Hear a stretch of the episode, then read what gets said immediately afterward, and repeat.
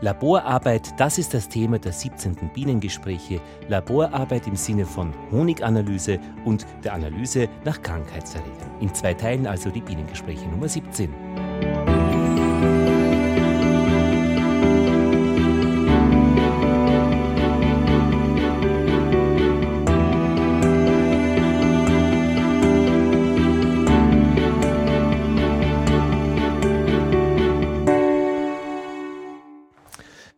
Bienengespräche, die 17. Ausgabe heute zum Thema Laborarbeit, die Honiganalyse und ja, die Analyse, ob es irgendwelche Keime und Erreger gibt, die unseren Bienen schaden.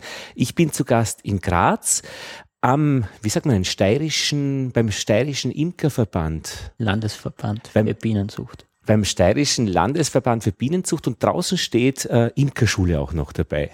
Genau, also das ist so unsere Firma oder unser Zentrum für unsere Mitglieder setzt sich aus mehreren Bereichen zusammen. Also wir haben einen sehr starken Fokus auf die Ausbildung unserer Imker und dann decken wir aber auch alles für den Imker ab im Bereich des Einkaufs, also unser Handel. Dann decken wir auch eben die Qualitätsuntersuchungen und die Untersuchungen auf Bienenkrankheiten ab bei uns im Haus. Und auch ein wichtiger Punkt ist die Zucht. Und Andreas Fritsch, du bist Laborleiter Genau, ja. Seit circa zehn Jahren bin ich Laborleiter und vorher war ich auch vier Jahre unten im Handel tätig. Und äh, beim Straßenschild steht auch noch Online, äh, Online-Shop dabei. Genau, das, das war auch mein Steckenpferd. Da habe ich gesagt, also es gibt noch nicht so viele gute, funktionierende Online-Shops, wo man Honig kaufen kann. Der Versand ist ja problematisch. Mhm. Und wird jetzt mittlerweile schon sehr gut angenommen. Wir haben auch das Glück, dass wir schon von jeher die Top-Domain haben, www.honig.at. und auf das hin habe ich gesagt, diese Webseite gehört besser genutzt als mit nur ein paar Basisinformationen. Ja, ja. Ja, ähm, zuerst einmal ein äh, Dank an die Hörer, weil äh, die ich habe nämlich ähm, gefragt, ob jemand mitzahlen würde für Zugfahrkarten, dass ich ins Land hinausfahren kann und dass ich heute jetzt da in Graz bin. Ähm, ist auch wirklich darauf zurückzuführen, dass ich einfach jetzt die Zugfahrkarten äh, finanziert habe durch Hörerbeteiligung. Das heißt, ja, super, vielen Dank. Und ähm, diese 17. Bienengespräche werden wir zweiteilen. Also eben im ersten Teil äh, mit dir, Andreas, äh, wo wir dann über die Laborarbeit sprechen werden. Jetzt dann mit dem Schwerpunkt Honiganalyse, wie das genau geht und was man da alles machen kann. Und im zweiten Teil fahre ich dann wieder zurück zur AGES nach Wien und dort schauen wir in ein Labor, wo es dann um die Krankheiten geht, um die Bienenkrankheiten als Schwerpunkt. Das heißt, wir können uns das ein bisschen sogar auseinander teilen. Ja, ich glaube, die Qualitätsuntersuchung ist ja auch ein großes Thema und ein ja. wichtiges Thema. Österreich ist sicher ähm, Vorreiter oder ähm, sehr gut aufgestellt in der Qualität beim Honig gegenüber anderen Ländern. Wir haben sowieso von österreichischen Honiggesetz sehr strenge Kriterien und seit wir also diese Imker, diese Untersuchung immer mehr annehmen, äh, kann man auch statistisch das prozentuell erfassen, dass so gut wie jedes Jahr natürlich mit ein paar Ausrutscher die Qualität sogar noch verbessert wird für die Imker. Also Ausbildung macht auch doch schon viel aus, dass die Qualität gesteigert wird. Also man kann nicht immer sagen, der Imker kann, hat keinen Einfluss auf die Qualität, weil das sind die Bienen. Das stimmt so eben nicht. Also das kann man auch im Labor dann nachweisen, dass das sehr stark äh, verbessert worden sind, alle, alle Werte, die einen Qualitätshonig ausmachen. Also Bienen zu halten ist ja eine Sache, gut für die Bestäubungsleistung einer Landschaft, aber es geht ja letztlich um das Produkt und Produkt ist Qualität. Je besser der Honig ist, desto besser ist das Ganze.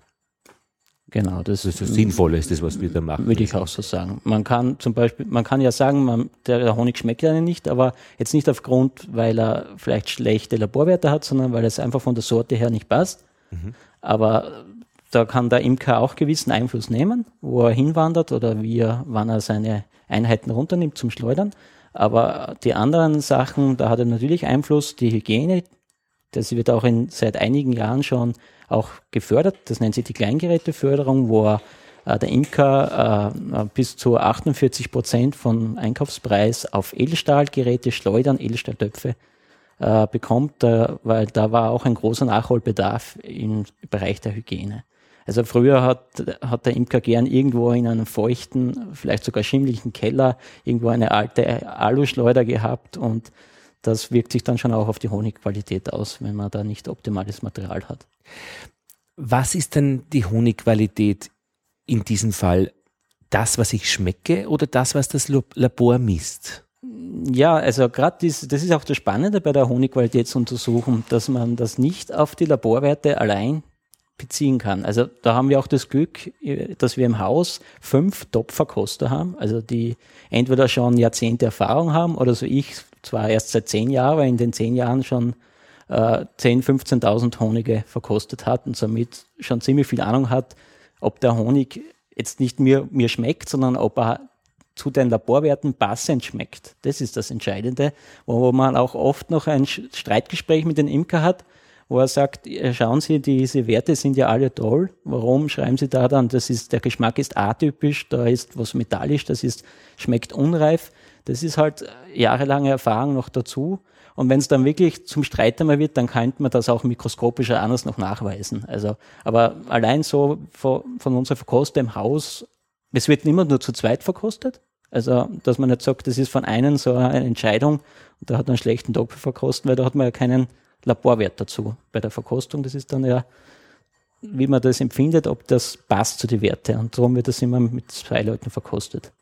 Und wie ist es, wenn man 10.000, 15.000 Honige verkostet in, äh, in deiner Laufbahn bisher? Äh, schmecken die dann eigentlich dann irgendwann alle gleich oder lernt man dadurch wirklich zu differenzieren und du kannst relativ schnell sagen, wo sich dieser Honig befindet. Also spannt sich da etwas, wie wenn man mit der Lupe reinschaut, auf. Genau, also ich würde sagen, wenn ich jetzt mal ein Jahr lang keinen Honig verkosten würde, dann hätte ich wieder Anfangsprobleme, das zu differenzieren. Auch diese, diese äh, Ausdrücke, die man dann verwendet, wie das schmeckt, das wird auch, da bin ich auch in dieser diesem Forum oder in dieser Verkoster Jury dabei jedes Jahr, wo wir uns weiterbilden, wo wir sagen, auch diese Wortsprache übernehmen, wie wir diesen, man schmeckt etwas und man kann aber nicht sagen, was es ist. Und da gibt es diese Sensorik-Schulungen, was von Herrn Niklas, unserem Honigreferenten in Österreich, jedes Jahr gemacht werden und da wird jedes Jahr weiterentwickelt. Auch das Vokabular. Genau, also Aha. so ein bisschen so wie der Weinbauer, da mhm. schreibt ja drauf, da hat man dann äh, irgendwas, äh, die, die tollen Geschmacksnoten nach Paprika und ich weiß nicht was alles. Und die haben das schon viel früher genommen, um das besser ihr Produkt zu vermarkten. Und da sind wir jetzt aber auch aufgesprungen und haben jetzt auch eine Farbtafel entwickelt, wo wir dann sagen können, das ist nicht nur ein heller Honig oder da sagen wir, der ist äh, Champagnergelb oder oder der typische Tannenhonig in der Steiermark ist dann Kürbiskernölfarben, also da haben wir jetzt edlere Namen. Und auch selbst. Komm mal ruhig. Es kommen da jetzt immer wieder Leute bei der Tür rein, bringen der Backerl, ja? Ja, weitere Honige zur Untersuchung und zur Analyse. Es genau. reißt noch immer nicht ab.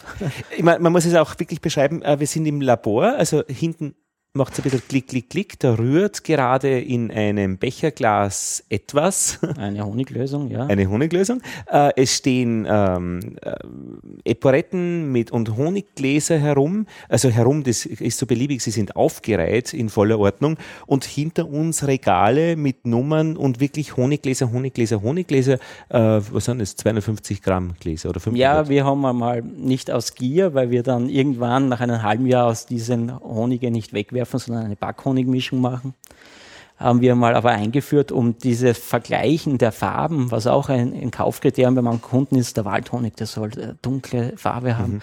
Ähm, wenn wir dann diese Reihe dann aufbauen, wenn wir dann verkosten, dann mhm. wird auch die Farbe dazu eingetragen und darum haben wir gesagt, es lässt sich fairer vergleichen, wenn jeder das gleiche Glas in halb Kilo hat. Mhm. Und er wird auch von uns ein halbes Jahr aufbehalten, die Probe wenn es irgendeine, wenn einer noch Antibiotikumrückstände haben will oder reklamiert, mit den Ergebnissen nicht zufrieden ist, mhm. darum wird der Herr aufbewahrt. Darum stehen hier jetzt ungefähr 1600 Honige, was von halbem Jahr hereingekommen sind zur Analyse.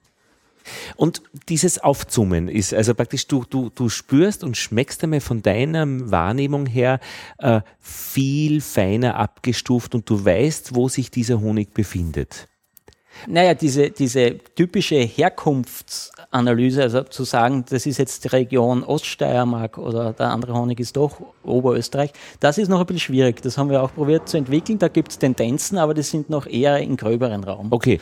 Aber gut, so gerade die Steiermark, muss ich jetzt mhm. hervorheben, hat doch sehr spezielle Honige, mhm. aber auch sehr, äh, sind auch beliebt, aber wo man wirklich sagen kann, das ist typisch aus einer Region. Mhm. Also das geht eben der Kastanienhonig, der mehr in der Weststeiermark zu Hause ist und dann diese harzigen Waldhonige, die jetzt da, da im Weizer Raum auch vermehrt sind.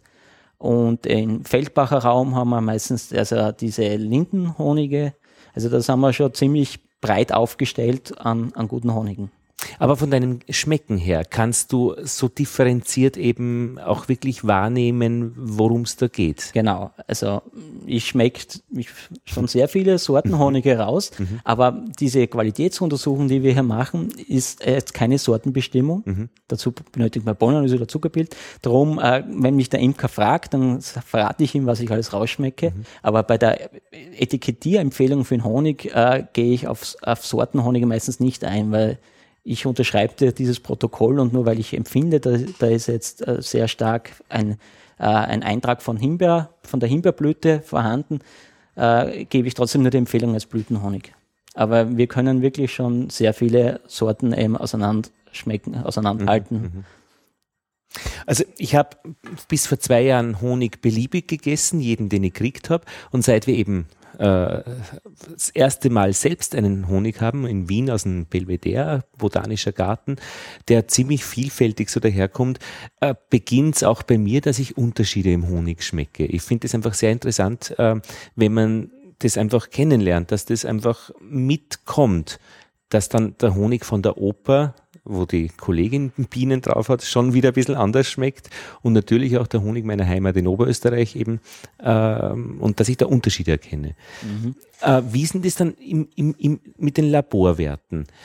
Du sagst, manchmal ist es ablesbar, auch von den Laborwerten. Manchmal ist es. Äh, genau, manchmal ist es eindeutig, da passt alles zusammen. Mhm. Da hat man beim einen Honig, der eine helle Farbe hat, oder sagen wir jetzt Champagnergelb, um die neuen mhm. Begriffe mhm. zu verwenden, äh, der auch äh, typische, diese lieblichen Aromen hat, wo, wo man sagt, das, das ist ein Obst, Obstblütenhoniggeschmack, also jetzt mhm. für mein Empfinden.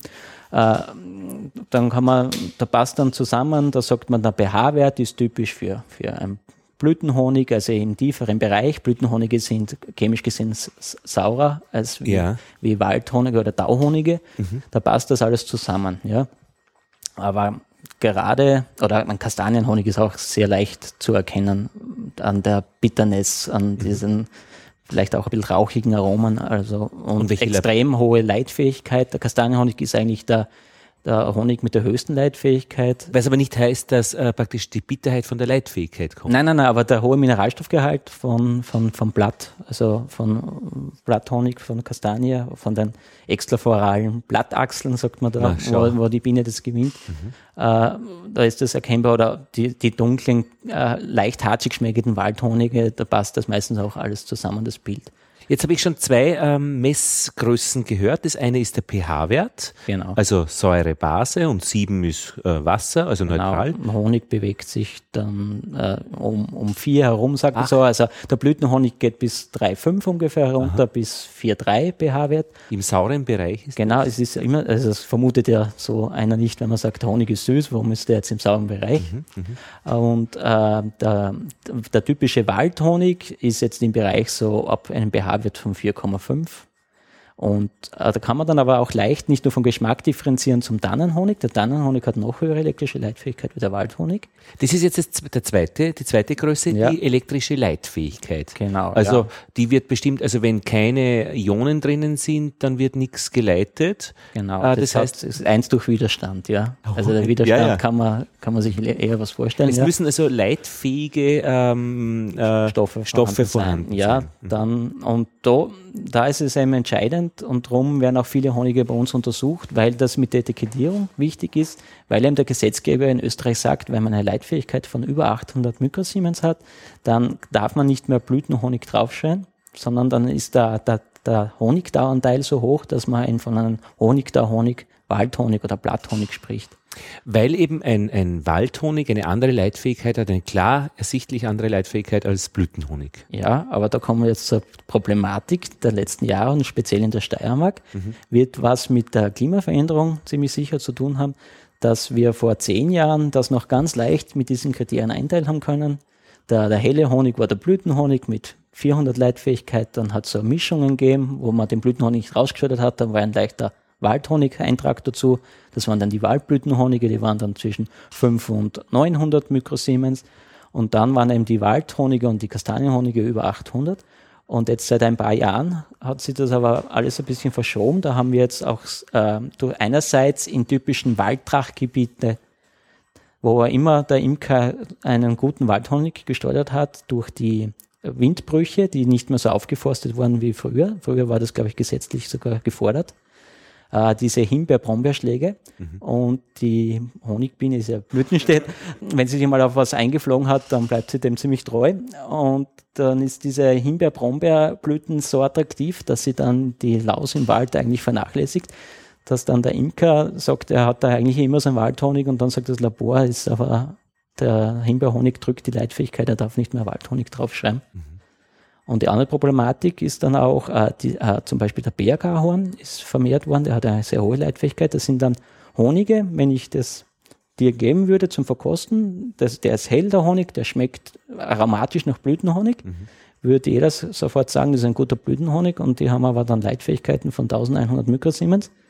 Jetzt Was muss, Waldhonig deutet? Genau, jetzt, jetzt, muss, jetzt hat der Imker irgendwie ein Problem.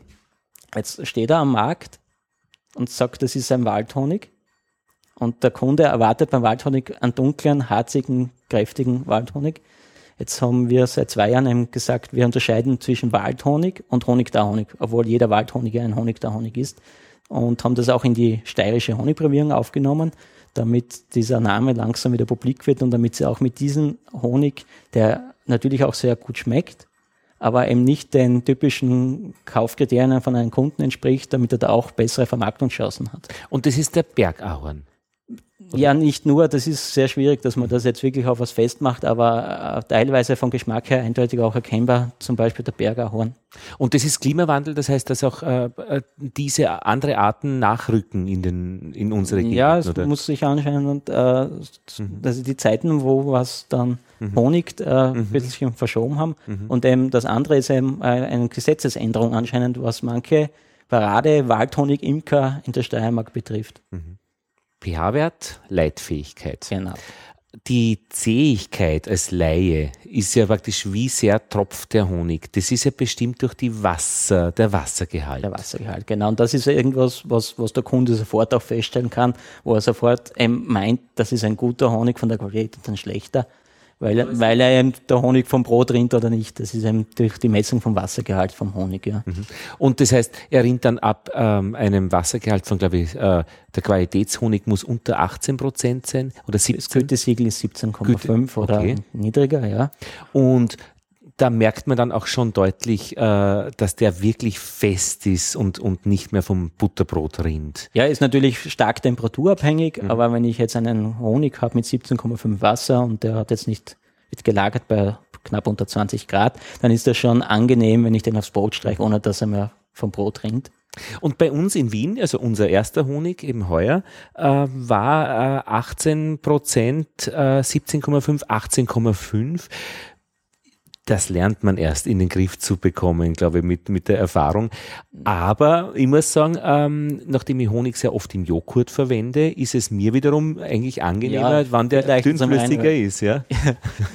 vielleicht sollte ich es jetzt nicht sagen, dass mit dem dünneren Honig, der hat auch seine Vorteile. Also gerade ja. bei der Verkostung. Ja äh, gehen diese Aromen viel schneller im Mund auf, wenn er ein bisschen dünnflüssiger ist, als wenn ich einen Honig habe mit 14,5 Wassergehalt.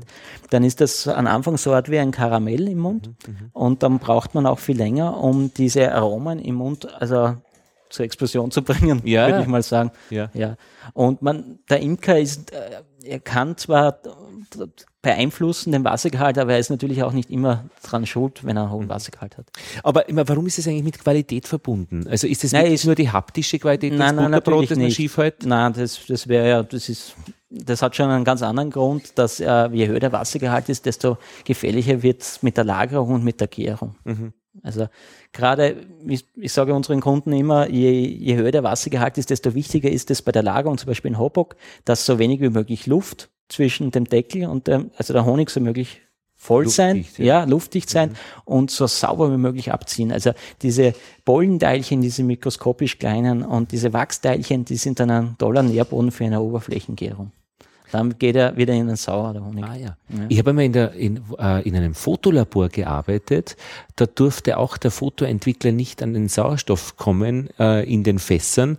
Und da hat man äh, Plastikkugel drinnen gehabt, damit die die Oberfläche immer abdecken. Mhm. Das macht man beim Honig eigentlich nicht, gell?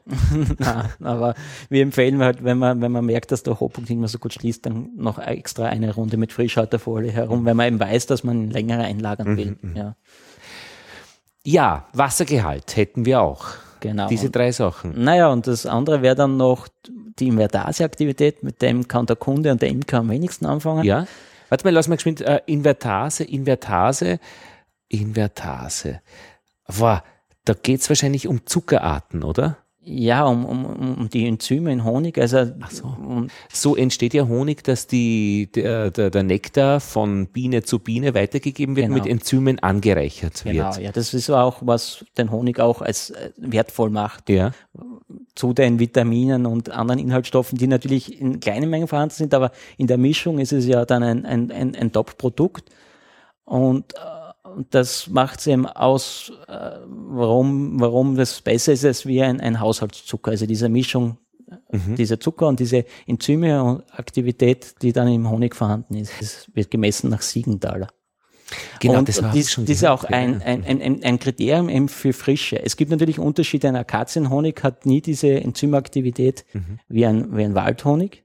Sie haben natürlich auch, wie bringt die Biene, von welcher Pflanze bringt sie den Nektar nach Hause? Mhm. Und äh, ein anderes Kriterium ist auch, äh, ist es eine Massentracht? Also bei Massentrachten bekommt man halt öfter mit, da wird das dann, äh, kommt so viel Nektar auf einmal mhm, rein, mhm. da wird er dann nicht so oft von Biene zu Biene weitergegeben und mhm. wird auch bald einmal verdeckelt mit einer sehr dünnen Wachschicht, weil alles schnell gehen muss. Da hat man dann meistens auch einen höheren Wassergehalt und äh, die Invertase-Aktivität ist dann auch geringer. Aber kann ich sagen, dass die Invertase-Aktivität, die man da misst, eigentlich misst, wie sehr der Honig Honig ist? Also so dieses genau, typische also, Honigprodukt ist. Genau, ja. Also wenn man hat es natürlich, hat's natürlich auch schon gegeben, dass das manipuliert wurde. Klar. Aber, aber das ist eben ein Zeichen für Frische und was den Honig eben ausmacht gegenüber einem Produkt, will jetzt nicht die Auslandshonige schlecht machen, aber wo, wo man, man nicht weiß, ob er nicht irgendeinen Zuckersirup zu stark reingemischt hat. Ich könnte so, praktisch ja, ja äh, Traubenzucker und Fruchtzucker zusammenrühren und, ja, und dann hätte, dann dieselbe aber, Zuckerhaltigkeit. Aber und dann fehlt mir dieses, diese Enzyme, mhm. diese Inhaltsstoffe, von was mir uns die Biene hinzugibt. Aber misst du bei dieser Messung dann einfach den, die, äh, die, die, die Menge an Enzymen, die da drinnen ist, oder na? ja, eigentlich schon. Also, eigentlich schon. Ja, genau. Es, also, es, man sagt halt, in Österreich über 37,5 ist für Siegenthal, Qualit Siegenthal okay. ist ein Qualitätshonig. Okay.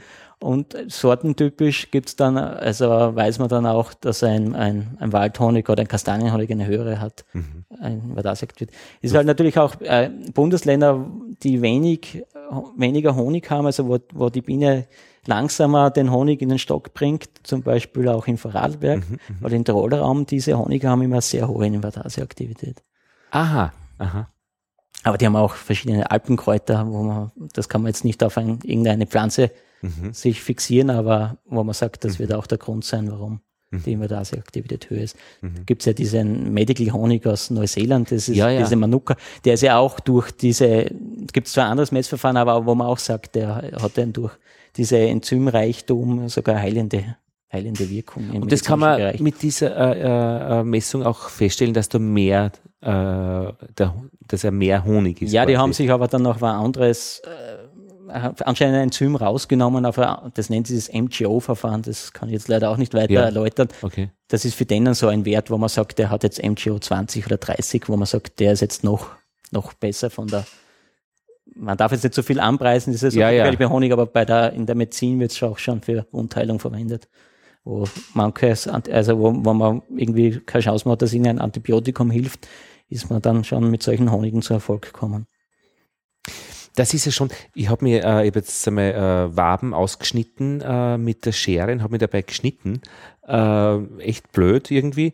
aber das war in Honig gebadet und in Honig getränkt, die Wunde. Genau. Das ist verheilt wie genau. nichts. Man hat ja schon immer gewusst, dass ähm, bei solchen Wunden Zucker ja. gut ist und dann aber noch diese, ja. diese Enzyme vom Honig, das ist natürlich ein, ein gutes Produkt für Wundheilung. Und das war echt verblüffend, ja. weil, weil das so schön heilen hätte ich nicht erwartet. Und die, und es ist aber auch so, so naheliegend. Also wenn man sagt eben, äh, es hat in diesem Bienenstock, keine Ahnung, 35 Grad, ähm, es ist feucht, idealer Nährboden für Bakterien. Na klar, äh, wenn dort der Honig äh, gelagert wird, kann das nur ein Produkt sein, der Bakterien echt lässig abschüttelt. Also oder halt genau und plus diese Verkittungen mit dem Propolisat, genau. was dann noch zusätzlich macht die Biene. Oder bei Fremdeindringlinge, Fremdkörper wird das ja auch meistens mit Propolis überzogen. Genau. Und das ist einfach schlüssig. Also da, es gibt ja viel, viel irgendwie so, so alternative Heilmethoden und trara, trara, Granderwasser. Aber pst, darf man das, wird man da verklagt, wenn man sie lustig macht? Okay, weiß ich nicht. Aber, aber es ist, ja, da ist was nachweisbar. Da ist was also, nachweisbar, argumentierbar. Oder, ja, vielleicht wollen es die anderen auch nachweisen, aber hier ist es einfach nachweisbar. Also, dass das funktioniert, ja. Ja. Ähm, ja, und auch von der Logik her. Also die Logik ist einfach schlüssig. Ja? Also ja. Ist ja logisch. Das muss ja funktionieren, antibakteriell. Okay, äh, dann gibt es doch auch noch so einen Wert, äh, den man äh, der sich erhöht, wenn der Honig zu warm ist. Äh, genau, das ist ein Zusammenspiel also von der Invertasaktivität und das ist der HMF-Wert, mhm. Hydromethylfluoral. Mhm. Äh, und dieser Wert ist eigentlich dann nur anzuschauen, wenn man eben der Verdacht hat, dass der Honig alt ist oder zu sehr erwärmt wird. Das sehe ich dann eben, dass die Invertaseaktivität, die extrem hitzeempfindlich ist. Mhm. Also der Honig ist sowieso allgemein sehr wärmeempfindlich, dass sich eben bei starker Erwärmung das Zuckerpelz zerstört, das Wertvolle. Und die Enzyme, die, die das Eiweiße sind auch vorhanden und die Vitamine, die sind alle eben äh, hitzeempfindlich. Mhm. Und wenn jetzt ein, ein Honig eben äh, eine niedrige Invertaseaktivität hat äh, und in, in säuerlichem Milieu, dann ist es noch leichter, dass sich dieser, dieser Hitzeschädigungswert, dieser HMF-Wert erhöht und bildet. Und da sind wir in Österreich, glaube ich, sicher eines der strengsten Länder weltweit. Da sagt man dann, ab einem HMF-Wert von 10 ist es kein Qualitätshonig mehr. Bis einen HMF-Wert von 40 darf man ihn als Honig in den Handel bringen. Darüber muss man ihn schon als Backhonig deklarieren, weil er eben schon eine Hitzeschädigung hat, wo man sagt, zum Kekselbacken, wo ich sowieso den Honig heiß mache, ist es egal. Geschmacklich ist auch noch in Ordnung. Man schmeckt dann zwar, wenn er eine Honig eine Hitzeschädigung hat, dann geht das in, in malzige Aromen, so Zuckerwatte-Geschmack, Karamell, das kennt man dann auch. Die Farbe wird immer dunkler, also vielleicht probiert manchmal ein Imker seinen Honig ein bisschen dunkler zu kriegen durch kräftiges Erwärmen. Aber das war früher öfter der Fall, da sind sie jetzt meistens Imker schon gut aufgeklärt, dass das keine gute Idee ist. Aber das ist irgendwie so ein Dosimeter, also der es anzeigt, wie viel Hitze der Honig im Laufe seines Lebens schon gekriegt hat. Genau, ist natürlich auch wieder Unterschied zwischen Wald- und Blütenhonig, aber im Endeffekt kann man das ziemlich auf einer Gerade festmachen, dass man sagt, pro Jahr bei nicht Top-Lagerung baut er einen HMF-Wert von drei bis vier auf oder eben zum Beispiel bei 70 Grad Erwärmung über mehrere Stunden. Gibt es dann eigene Kurven, wo man sagt, das ist ein, doch ein, ein eindeutiges Kriterium, dass dieser Honig eben sehr alt ist, also einen Lagerschaden hat oder eine Hitzeschädigung. Und jetzt kann man ja den Honig, der steht ja am Etikett drauf, vorsichtig bei, bei 40 Grad wieder flüssig machen. Das würde sich auch schon in diesem HMF-Wert äh, niederschlagen. Na, nicht unbedingt. Also darum ist ja dieses vorsichtige Erwärmen bei die 40 Grad, äh, wenn das jetzt nicht über einen zu langen Zeitraum ist, dann mhm. passiert da eben noch nichts. Ah, okay. Ja, also das sind, natürlich kann ich es messen im Labor, wenn ich den jetzt vor, nachher untersuche, dann wird sie vielleicht die Invertase-Aktivität von 120 auf 117 äh, niedrigeren Wert ergeben oder der HMF von 0,2 auf 0,3, aber das ist alles noch nicht relevant. Mhm. Auch dieser Meliterm, mhm. wo man eben durch ein Seiduch den Honig verflüssigt und gereinigt durchlässt, ist schon unzählige Male von vielen Labors eben untersucht worden, dass das so eine minimale äh, Senkung dieser Werte ist, dass das ein, ein, ein, gutes Produkt ist, ohne dass man Angst hat, dass man den schädigt. Mhm. Man weiß ja auch, dass man, äh, im, in einem Wasserbad die Wärmeübertragung besser stattfindet als wie in der Luft. Und da passiert es halt noch immer öfter, dass der Imker sagt, er hat ihn eh nur kurz im heißen Wasserbad verflüssigt. Da muss man aufpassen, das geht dann doch schneller vonstatten, dass man da den Honig eine Hitzeschädigung zuführt. Überwärmt. Mhm. Ja. Was misst du denn sonst noch? Naja, für die Qualitätsuntersuchung sind wir da dann eigentlich schon am Ende. Also ich muss zuerst einmal den Wassergehalt bestimmen, weil aufgrund dem Wassergehalt kann ich dann erst ein, einwiegen, damit ich die Leitfähigkeit, bei jedem Honig vergleiche ich die elektrische Leitfähigkeit, es hätte 20 Gramm Honig Trockenmasse. Und darum muss ich vorher die, den Wassergehalt bestimmen. Und mit dieser gleichen wässrigen Lösung äh, misst man dann auch den pH-Wert. Und eben mit einer Pufferlösung äh, misst man die Invataseaktivität. Wenn notwendig wird dann der HMF noch einmal angeschaut auf spezielle Hitzeschädigung. Und dann ist eben noch einmal ein großer Punkt, eben die Verkostung und Beurteilung. Schmeckt der Honig so, wie die Werte am, am Blatt stehen? Passt das alles zusammen? Ist das ein rundes Paket? bei dieser Untersuchung, die ich jetzt genannt habe, wenn der Wassergehalt so an der Grenze bei 17,5 ist, kann eben auch manchmal sein, dass er doch sauer schmeckt. Also drum, diese, diese gärigen Noten müssen erkannt werden. Metallische Noten, also wenn man noch alte Lagergefäße hat, früher waren noch gerne in Gebrauch diese Kuhmilchkandeln oder eben diese, bei der Aderschleude ist es so nicht so schlecht, aber wenn man irgendwo ein paar Wassertröpfchen vergisst, dann bildet sich so, so, so eine Art wie eine schwarze Schmiere und das schmeckt man dann auch im Honig. Mhm.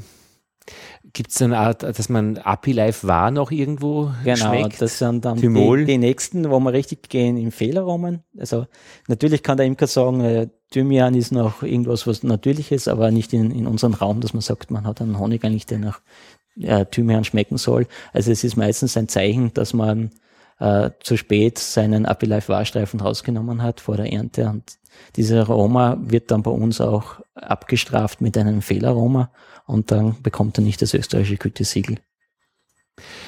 Bei uns, also am Belvedere Botanischer Garten, da habe ich heuer relativ oft eine Wabe rausgenommen oder zwei zum Zwischenschleudern, damit ich einfach schmecke, wie sich der Honig verändert über die, die, über die Wochen. Und da war mal äh, ein Honig dabei, der recht ätherisch eigentlich geschmeckt das hat. Das wird von der, vom Lindenbaum sein oder vom Götterbaum. Also diese Honige, das werden auch bei uns in der österreichischen Honigsprache, also ja. bei der Verkostung spricht man eben so von ätherischen Noten. Ja, also ja. das gibt so etwas. Ja, ja, das, das ist, das ist, das ist aber, wenn man es nicht kennt, ein sehr intensives Aroma, ja. aber es, das ist kein Fehlaroma. Ich, ich fand es aufregend. Ich, irgendwie, das war ein aufregendes Aroma und es war irgendwie ein aufregender Honig. Also ja, es ist von, wirklich von aufregend. Also ich habe ja auch hier von manchen Wienern Imkern ja. den Honig und das ist oft ganz typisch, dass wenn ich auch nicht sehe, wenn der Honig jetzt gehört, mhm. dass man sagt, ach, das ist ein Wiener Stadthonig. Also mhm. das ist doch ein sehr na, einzigartiges Aroma. Manchmal in, direkt in der Innenstadt gibt es ein paar äh, Terrassenimker, da hat man auch dieses Aroma von uns in Graz. Das heißt, bei dieser dann Verkostung schaust du, ob das zusammenpasst mit diesen Werten, äh, den Laborwerten, und ob irgendwelche äh, Geschmäcker drinnen sind, die in keinen dieser Laborgrößen äh, ab, sichtbar sind, sondern einfach wie der schmeckt. Genau, ja. Ob also irgendwas von der Lagerung. Äh genau, also gerade wenn man länger in, in, den, in den Kunststoffkannen lagert, äh, schmecken wir das auch heraus. Es so, ist dann ja. halt natürlich mhm. die Frage, ob er nur, ober, wenn er für mich die Honigprobe nur oberflächlich von der Kanne nimmt, dann ist dieses Aroma oft sehr stark vorhanden. Und wenn man weiter runter geht in diese Kanne, wäre es dann vielleicht eh nicht vorhanden. Mhm. Also das ist dann so grenzwertig, wo ich manchmal mit dem Imker ins Gespräch führe. Mhm warum der so schmeckt. Und wenn er dann sagt, ja, er hat halt nur oberflächlich mir da eine Probe gegeben. Oben ist er auch meistens dünner, der Honig ist also keine so gute Idee, mhm. als wie eine Gesamtmischung. Also durchrühren eher mal, Genau, oder? ja, genau. Also mhm. wenn man also eine Kanne hat, dann ist halt oben auf der Honig immer am dünnsten. Mhm. Und dann äh, identifizierst du praktisch, ob es irgendwelche Ausreißergeschmäcker da drinnen noch gibt oder ob das äh, so schmeckt, wie Honig schmecken kann in einem Genau, also genau. es gibt natürlich auch Ausreißer, die nicht immer erklärbar sind. Es mhm. gibt auch Honige mit einer Invertaseaktivität von 120, die aber dann trotzdem, wo wir dann sagen, der schmeckt aber karamellig, malzig oder wie gesagt, dieses Zuckerwatte, also es, es hätte eine zu große Erwärmung gehabt, da wo manche der Honig dann trotzdem auch schon eine Hitzeschädigung in Anfangsstadium aufweisen. Und das schmeckt man dann zuerst raus, ohne dass es die Analyse uns eigentlich verraten hätte. Mhm. Und kostet ihr vorher auch schon vor der Analyse? Selten. Also das ist okay. dann oft so, boah, der schaut aber schön, also der, der riecht Aha. schon gut beim Auftrennen, der, der kostet jetzt. Aber sonst Aha. eigentlich eigentlich nicht, weil man kommt ja so auch auf, auf also heuer habe ich sicher schon 2000 Honige verkostet. Dann, ich habe ja selber auch ein paar Bienen Du und fünf Völker, oder sieben? fünf Völker Mhm, und eigentlich einen, muss ich mich loben, einen sehr guten Waldhonig heuer geschleudert. Super. Aber, Steht da in der Ecke beim Drucker, gell? Genau, Okay, aber, Andi. aber es kommt eigentlich nie vor, dass ich mir daheim ein, ein Butterbrot mit Honig schmiere, weil ich, ich weiß, in der Arbeit So erwarten Honig, mich an okay. manchen Tagen 70 Honige zum Verkosten und dann hat man nicht irgendwie Lust, dann zu Hause auch noch mal ein Honigbrot zu essen. Und gibt's äh, in diesen 2000, die du heuer gekostet hast, ähm, sind die alle so in einem Gebiet oder gibt's da wirklich einzelne, die aus irgendeinem Grund herausstechen? Ja, heuer ist es dadurch, dass die, die, der, die, der, der Lindenhonig heuer sehr wenig vorhanden war in der Steiermark, äh, ist dieses, Gebiet im Feldbacher Raum, der immer ganz typisch ist für, für die Lindenhonige, der ist heuer eher ausgefallen, der hat eher normale, also typisch andere steirische Honige geliefert. Aber eben die Weststeiermark mit den Kastanienhonige, das ist ein ganz äh, typischer Geschmack und naja, man sagt oft, die Tanne honigt nur alle so drei bis vier Jahre, aber sie hat heuer glücklicherweise schon wieder bei uns gehonigt, auch in anderen Bundesländern.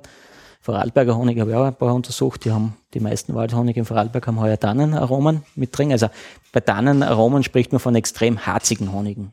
Aber kann dich was überraschen? Überraschen. Ja, es, ich, mein, ich habe immer wieder äh, welche Honige dabei, wo ich nicht weiß, warum er so schmeckt. Mhm. Also dann kann man mit dem Imker drüber reden Mhm. und dann ist es extrem schwierig für mich zu sagen, das ist ein Fehlaroma oder er hat da wirklich ähm, in, in irgendeiner in einer Flachzage einen Eintrag gehabt von irgendeinen Blüten, die wirklich einen ganz speziellen Geschmack abgeben. Und äh, speziell schlechten Geschmack? In Nein, dem nein, Fall, oder oder nein. willst du aber das sagen? Nein, es Weil ist für, mich, Fehlaromen- für die Fehlaromen, die ich kenne, ist er nicht typisch. Mhm. Und somit ist es jetzt kein schlechter Geschmack. Aber da wir so viele Honige im Haus verkosten und wenn jetzt ein Imker einen Geschmack hat, der sonst nie vorkommt, ist es natürlich immer verdächtig für einen Fehlgeschmack. Weil warum hat nur der eine Imker einen Eintrag von einem Nektar, der anders schmeckt? Also das Aber ist dann immer gefährlich. Ne? Was ist ein Fehlgeschmack? Ich meine, wenn es nach Plastik schmeckt, äh, dann ist es klar, das ist ein Fehlgeschmack. Oder wenn es nach Thymol schmeckt. Aber wenn es anders schmeckt, ist es ein Fehlgeschmack? Na, ja, es ist sehr schwierig. wenn, wenn jetzt nur bei, äh, bei den ganzen Proben, die wir haben, nur von einem Imker der Honig äh, anders schmeckt und der aber in einem Gebiet steht, wo noch genug andere Imker stehen, dann ist es für uns verdächtig. Und wir, wir, Aha. wir sagen einmal, das ist eigentlich ein Fehlgeschmack. Hast du eine Erklärung, der so schmeckt? Aber dass das ein extrem guter Geschmack wäre, dann wäre es auch immer noch ein Fehlgeschmack. Genau, Ein Ausreißer praktisch. genau, das ist ein Ausreißer. Ja. Ich habe jetzt vor, vor zwei, drei Wochen einen Honig gehabt, der hat extrem nach Maracuja geschmeckt, was wir sonst auch noch nie gehabt haben. Was sehr gut wäre vielleicht. Schme äh, hat gut geschmeckt, hat geschmeckt wie unsere Gummibärchen im Verkauf mit Maracuja, aber war nicht honigtypisch. Und was äh, hast du dann mit dem Imker Auf gesprochen? den habe ich noch keine Rückmeldung. Nein. Da schreibt man ihm dann eine Mail oder so? Oder, oder was ist da Ja, los? genau. Oder mein, als erstes, wenn wir wirklich nicht weiter wissen, dann schreiben wir ihm äh, atypischer Geschmack und dann ruft uns er an. Oder dann kommt es eh zum Gespräch, weil von jedem habe ich nicht die Handynummer. Mhm. Dann wird es dann probiert auszudiskutieren, ob er die hat. Und es ist halt eins noch immer, was sehr viele Imker tun, dieser Honig oder dieser Imkerbuntdeckel oder dieser Honigdeckel ist von der Industrie gemacht für den einmaligen Gebrauch. Mhm. Also auch jetzt der ganze Umweltgedanke wegen alles Wegwerfpolitik. Das Glas kann man toll waschen und verwenden, aber dieser Deckel hat so eine ganz leichte Schaumstoffdichtung Mhm. Und die ist eigentlich nicht für den mehrmaligen Gebrauch Die gedacht. wird verletzt durch das Genau, Zudrehen und dann, wird- der Deckel wird auch mit der Zeit rostig und besonders was früher auch gern gemacht war, sowieso Fremddeckel verwenden, da ist der Honig extrem sensibel, dass diese feinen Honiggeschmäcker dann übertrumpft werden von einem, einem Deckel von einem Essiggurkel oder Pfefferoniglas oder von einem Sugo. Also das geht natürlich gar nicht.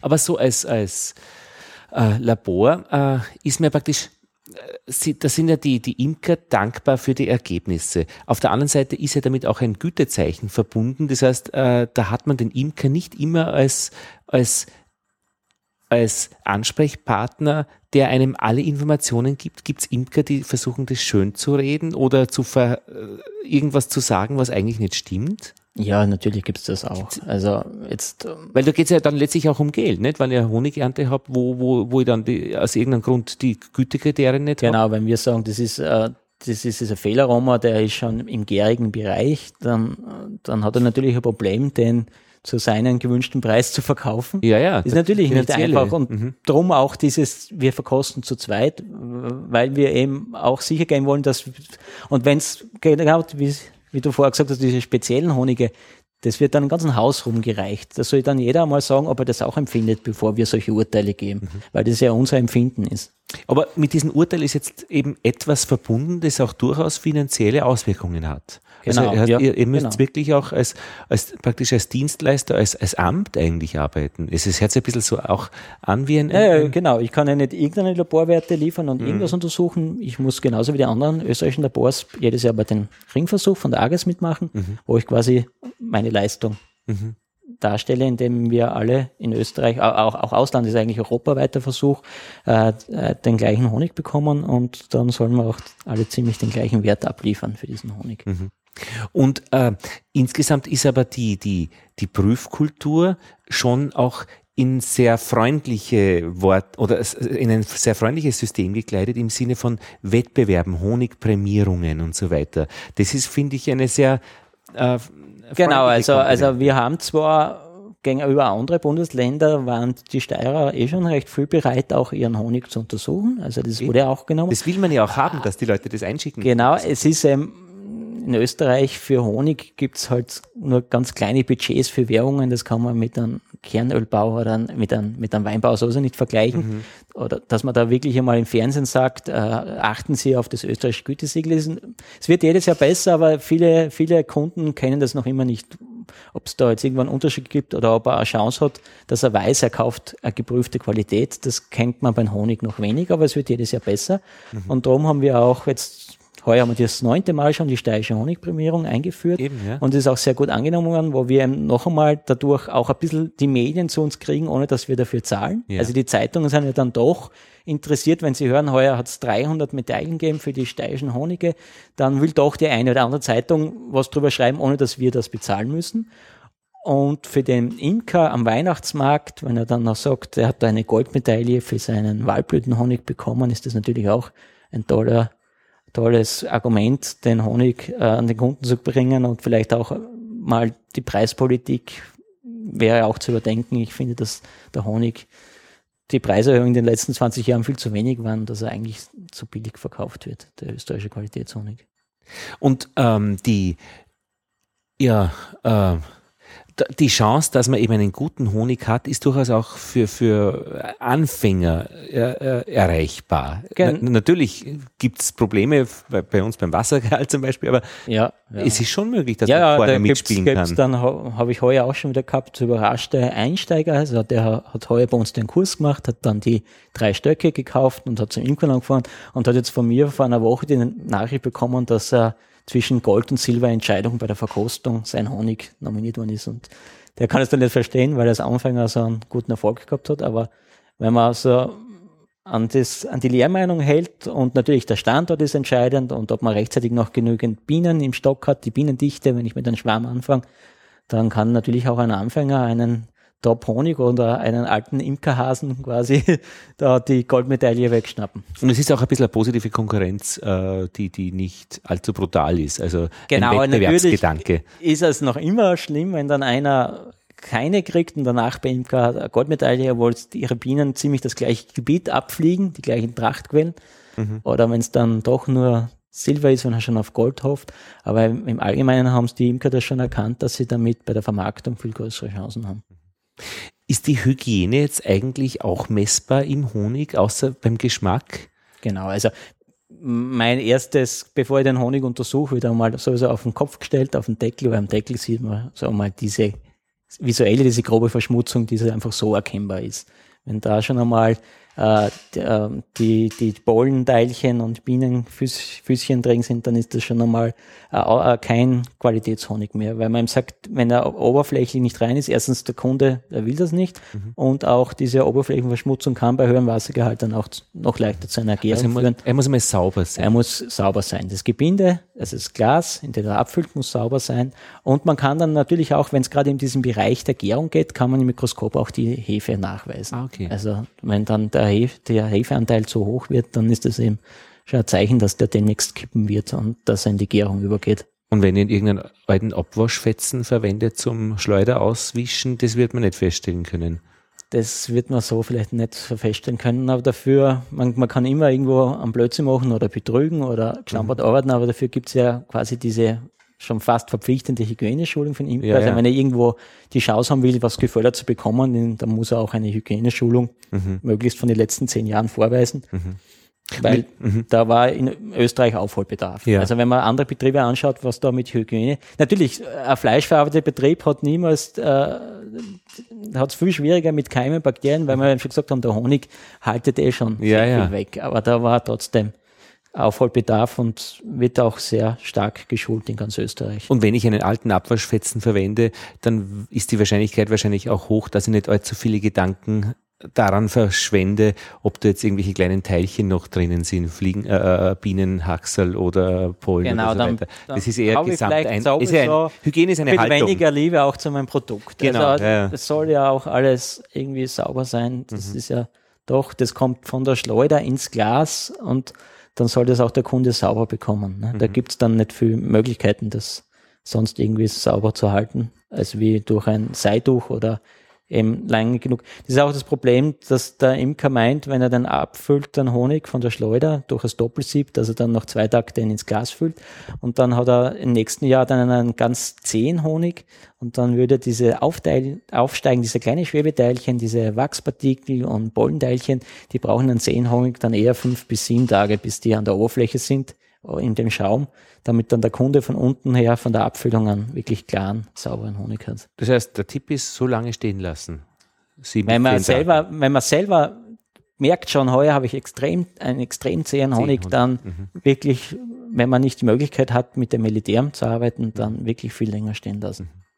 Und gibt es dann auch noch Untersuchungen, äh, Pollenanalyse, dass ich äh, scha schaue, was ist da eigentlich drinnen? Genau, das haben wir früher auch in unserem Haus gemacht, aber das ist uns jetzt nicht mehr möglich, weil so viel mehr Arbeit worden ist. Und wenn man bei der Pollenanalyse nicht öfter ins Mikroskop schaut, dann äh, kann man diese äh, Elemente, also die Körner nicht erkennen und muss ständig in der Literatur nehmen mit herblättern. Darum haben wir das äh, nach Deutschland ausgelagert. Mhm. Dort äh, wird wirklich äh, ähm, jedes Pollenkörn äh, einer Pflanze zugeordnet. Genau, das wird Hauptpollen, das wird gezählt mhm. sozusagen mhm. und prozentuell aufgeschlüsselt, was erkannt mhm. wird am Pollen. Das nennt sich dann Pollen äh, Sorten- und Herkunftsbestimmung. Mhm. Die haben auch die Möglichkeit, dass sie, äh, auch wenn so wie dein Honig neben einem botanischen mhm. Äh, Garten steht, haben sie mittlerweile schon so viele äh, Analysen gemacht, dass sie das rausfiltern können. Wenn sie jetzt Pollen finden von Pflanzen, die in Österreich überhaupt nichts verloren haben in einem Honig, äh, können sie das dann trotzdem erkennen, aha, das ist noch immer ein österreichischer Honig, der halt an einem botanischen Garten steht, wo vielleicht Pflanzen aus Südost auch mhm. blühen. Ja. Und gibt es sonst noch exotische Untersuchungsformen, also die Polleninhaltsstoffe? Ja, die, die Antibiotikum untersuchung. Also gerade der Großhandel hat das eigentlich noch immer verpflichtend im Programm. Wenn ich an einen Großhändler einen Honig verkaufe, dann will er das haben. Antibiotikum, wir, ob drinnen genau. ist. Also wir haben Gott sei Dank, sage ich, in Österreich dieses Gesetz, dass im Honig keine Toleranz ist für Antibiotikum, also wieder gefunden, mhm. dann, dann ist dieser Honig nicht in den Verkehr zu bringen. Mhm. Und sonst äh, Schadstoffe gibt es da auch? Wenn ja, da ist die, die Biene eigentlich das, das, arme Element dabei, das arme Wesen, weil die Biene so toll äh, diesen Honig schon vorfiltert, dass man auch bei Messungen an Flugfeldern, also ich habe da auch einen Imker gehabt in, am Graz am Talerhof, dass diese ganzen äh, Gummiabrieb und, und Benzin und, und was auch immer da, also Vom Flugverkehr, erhöht, Flugverkehr mhm. was da wirklich erhöht vorhanden wäre oder wenn, wenn der Flieger mal Kerosin ablässt, mhm. äh, das wird im Honig nicht gefunden. Mhm. Also gibt es einige, sicher wird es vielleicht ein Fall geben, wo es dann vorkommt, aber im Allgemeinen war es so, dass es nicht im Honig bis jetzt gefunden wird, dass die Biene das eigentlich filtert. Die Biene nimmt es dann zwar zu sich auf, aber im Honig selber ist es dann nicht nachweisbar. Aber gibt es zum Beispiel eine Untersuchung, dass man sagt, ich möchte jetzt wissen, ob da Aluminium drinnen ist, dann müsste man das ja in ein ja, Speziallabor Genau, schicken.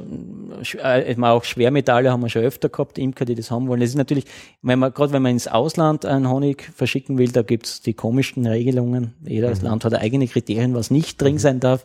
Und da kann man, ja, man kann den Honig auf so viele Parameter untersuchen, aber kann man sich nicht leisten und ist auch bei gewissen Sachen wirklich nicht sinnvoll. Also man kann alles testen. Ja, man wir, wir nicht, das muss ich zugeben, wir können das nicht, aber zum mhm. Beispiel die Firma Intertech in Deutschland, die mhm. kann ziemlich alles testen. Ja. Ist radioaktives Polonium drinnen, keine Ahnung, alles wird man testen können. Jede Frage. Ja, ja. Na gut, Andreas, dann schauen wir doch zur AGES nach Wien, wie es denn mit den Bienenkrankheiten ausschaut und Untersuchungen, auch Labor. Haben wir noch etwas, was wir eigentlich besprochen hätten sollen, wenn ich schon da bin? Eins, was jetzt nicht die Honigqualitätsbestimmung ist, sondern ein, der Propolisgehalt von den Propolis-Tropfen, vielleicht das noch. Das macht sie auch, ja? Ja, und wenn ich überlege, wie viele Imker an ihren Weihnachtsständen Propolis-Tropfen verkaufen und wie wenig Analysen eigentlich gemacht werden, da wird halt irgendwann gar passieren, dass uns die Apotheker-Lobby uns dieses Produkt wegnehmen wird. Weil's Weil es unter Nahrungsergänzungsmittel fällt. Man muss eben, dass diese Verordnung hat es vor einigen Jahren gegeben, dass ich angeben muss, wie viel Propolis ist in den mhm. Alkohol gelöst, wie viel Milligramm sind das und eine Tagesdosis. Und wenn die Imker das nicht untersuchen lassen, sind die Werte, die sie draufschauen, ja alle falsch. Mhm. Und ähm, das haben die Apotheker schon vor Jahren einmal kritisiert und wollten uns das eigentlich schon einmal wegnehmen. Also da ist die Empfehlung praktisch, dass man das Produkt, das man herstellt, äh, zu euch schickt oder in ein Labor schickt, äh, um den Gehalt festzustellen und dann muss ich abhängig davon wahrscheinlich die Tagesdosis, die Genau, da schaue ich dann in eine Tabelle, wie viel Milligramm sind das, wie viel Alkohol ja. hat meine Lösung und wenn ich das mache, ist auch sehr mhm. Günstig eigentlich die Analyse und man setzt ja meistens ein, zweimal Jahr Propolis mhm. an, dann wäre ich auf der sicheren Seite. Wie oft soll ich denn eigentlich meinen Honig untersuchen lassen? Jedes Jahr? Naja, um das Gütesiegel äh, mhm. zu erreichen, ist, ich, müsste ich eigentlich schon, weil ich ja nicht garantieren kann, ob du nächstes Jahr auch diese Kriterien. Ja, also jedes Jahr. Ja. Und was kostet mich das als Imker? Das ist auch EU gefördert. Also wenn, wenn man in Österreich Mitglied von einem Landesverband ist, dann hat man einen Selbstbehalt zu zahlen. Bei uns in der Steiermark ist der 14,50 Euro. Mhm. Kann um ein, zwei Euro je Bundesland variieren. Aber im Allgemeinen ist es, wenn man schaut, was so andere Analysen kosten, ist mhm. das eigentlich sehr günstig. Und die Differenz zahlt dann die EU und das wird über die Landesverbände dann an die Imkervereine wieder weitergegeben. Genau, also wir, wir, wir holen uns das dann äh, zweimal ah, ja. im Jahr müssen wir das einreichen, es wird dann kontrolliert. Genau. Und wir verrechnen in der Zwischenzeit den Imkern nur den Selbstbehalt. Das heißt, ich kriege von euch schon eine Rechnung auch, aber eben. Genau, wir sind verpflichtend, beim Imker den Selbstbehalt einzufordern. Also der Imker muss was dazu zahlen zu seiner Analyse, ja. ist klar. Ne? Okay. Wie ist bei dir im Stand gerade bei deinen fünf Völkern alles unter Ich habe gerade einmal Futterkontrolle gemacht ja? und äh, haben anscheinend noch irgendwo ein bisschen von Springkraut oder von der Goldrute dazu mhm. eingetragen. Also dürft vom Winterfutter her ist ausreichend. Mhm. Und von der Varroa-Behandlung her schaut es derweil auch so aus, dass ich nichts gesehen habe, aber ich werde noch einmal dann mit der Puderzuckermethode nachschauen, was, was, was drin ist, ob ich noch äh, schnell eine Maßnahme ergreifen muss oder sonst erst in die die Winterbehandlung mache. Du machst es mit der Puderzuckermethode, äh, dass du eine bestimmte Menge an Bienen mit genau, Puderzucker bestäubst? Genau, da haben wir so einen Messbecher, mhm. wo man sagt, der macht einen voll sein 300 Gramm Becher, sind dann ca. 100 Bienen. Und du arbeitest praktisch nicht mit Raupenleim äh, irgendwie mit einem Ja, man kann auch, ich habe jetzt aber noch äh, mit Bausperre. Ah, mit Bausperre. Und dann okay. müsste ich die jetzt wieder rausarbeiten, ah, wenn ich sage, ich, ich lege unten eine Windel ein. Ah, aber geht es mit der anderen Methode auch. Und so hast praktisch, wie sagst du, 100, 100 äh, Gramm Bienen? Nein, 100 Bienen. Das ah, 100 so, Bienen? So Urinbecher pro, ja. Probe voll wäre das eigentlich, ja. Und da gibt es eh so im Internet nee, wir haben das die so, Anleitung. Genau, ein Set haben wir da. Und das, und das funktioniert? Ja, ja, es funktioniert. Also, es, also jetzt soll man nochmal nachschauen, wie wirklich der Druck ist. Okay. Und heuer tendenziell, also wir haben auch ähm, von unserem Wissenschaftler dieses BGIS, dieses Bienengesundheitsinformationssystem, mhm. wo sehr viele steirische Imker schon mhm. wöchentlich ihre Varroa-Werte eintragen. Gut, und ja. da können wir dann auch Alarm schlagen, wenn wir sehen, dass irgendwo in einem gewissen Bezirk der Rohrdruck zu hoch wird, dass man sagen, es wäre Zeit noch einmal eine Nachbehandlung, bevor wir wieder zu viele Völker im Winter verlieren. Das ist geschickt, weil dann wäre, ist man dieser, dieser, dieser, wie sagt man, der Eintrag, der, also Reinvasion. Genau, das ist auch ein, ein Problem der Re, die Reinvasion. Mhm. Und darum kann das dann oft auch so gebietsweise wieder auftreten. Oder der Imker hat alles richtig gemacht, äh, hat den genau. Varroadruck so gut wie möglich reduziert, passt alles und auf einmal, also kann es sein, dass sich die, die woanders die Bienen ausziehen durch den Parasiten mhm. und sich dann diese Bienen bei ihm einbetteln oder einziehen und dann hat er erst wieder einen hohen Varroadruck im Stock. Mhm. Und die Staubzugmethode Messbecher, äh, ist es äh, zu kaufen oder na? Das ist einfach ein System, äh, äh, äh wie man es macht, also eine Anleitung. Genau, das ist ein System, wo man weiß, dass man das erfolgreich zählen kann und wir haben da so ein fertiges Set. Der Herr Titra aus Tschechien hat das jetzt einmal mit so einem kleinen Eimer und so einem, einem Netzdeckel mhm äh, so entwickelt, wo man sagt, das ist jetzt wirklich so ein rundes Paket, wo man das ah. Glas machen kann. Okay. Weil früher hat man, haben wir auch im Handel, wo wir viel im Handel haben, haben wir nie so die passenden Behältnisse gehabt. Mhm.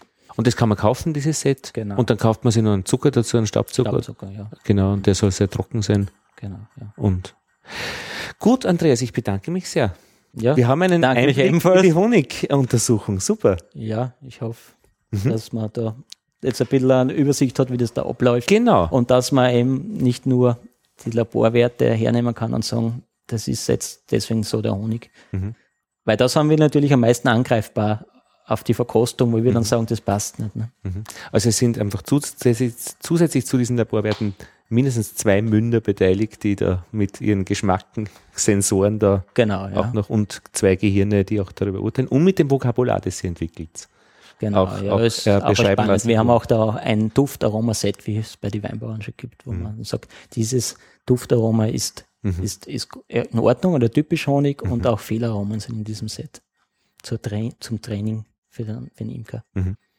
Also Honigsensorik ist dann eigentlich noch ein eigenes Thema für eigene, für eigene. Ja, also da, das kann man ziemlich, ich habe das da manchmal da schon bei bei Facharbeiter- oder Imkermeisterkursen also so probiert anzuschneiden. Da habe ich aber dann immer gleich gesehen bei so vielen Leuten, dass man da mit einem, mit einem vier Stunden, vier Stunden, also da erreicht man noch nicht viel. Mhm. Dankeschön. Gut, danke.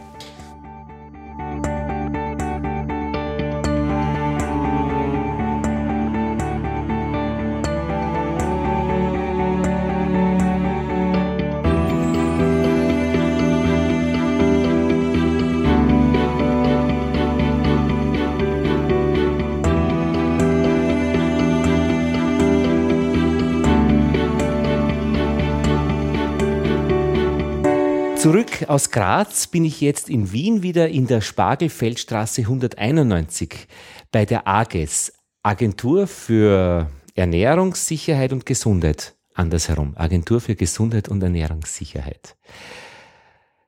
Irmgard, wenn du dich vielleicht am besten selbst vorstellst. Ja, mein Name ist Irmgard de Rachschiffer. Ich arbeite an der Abteilung für Bienenkunde und Bienenschutz des Instituts für Saatgut, Pflanzgut und Pflanzenschutzdienst.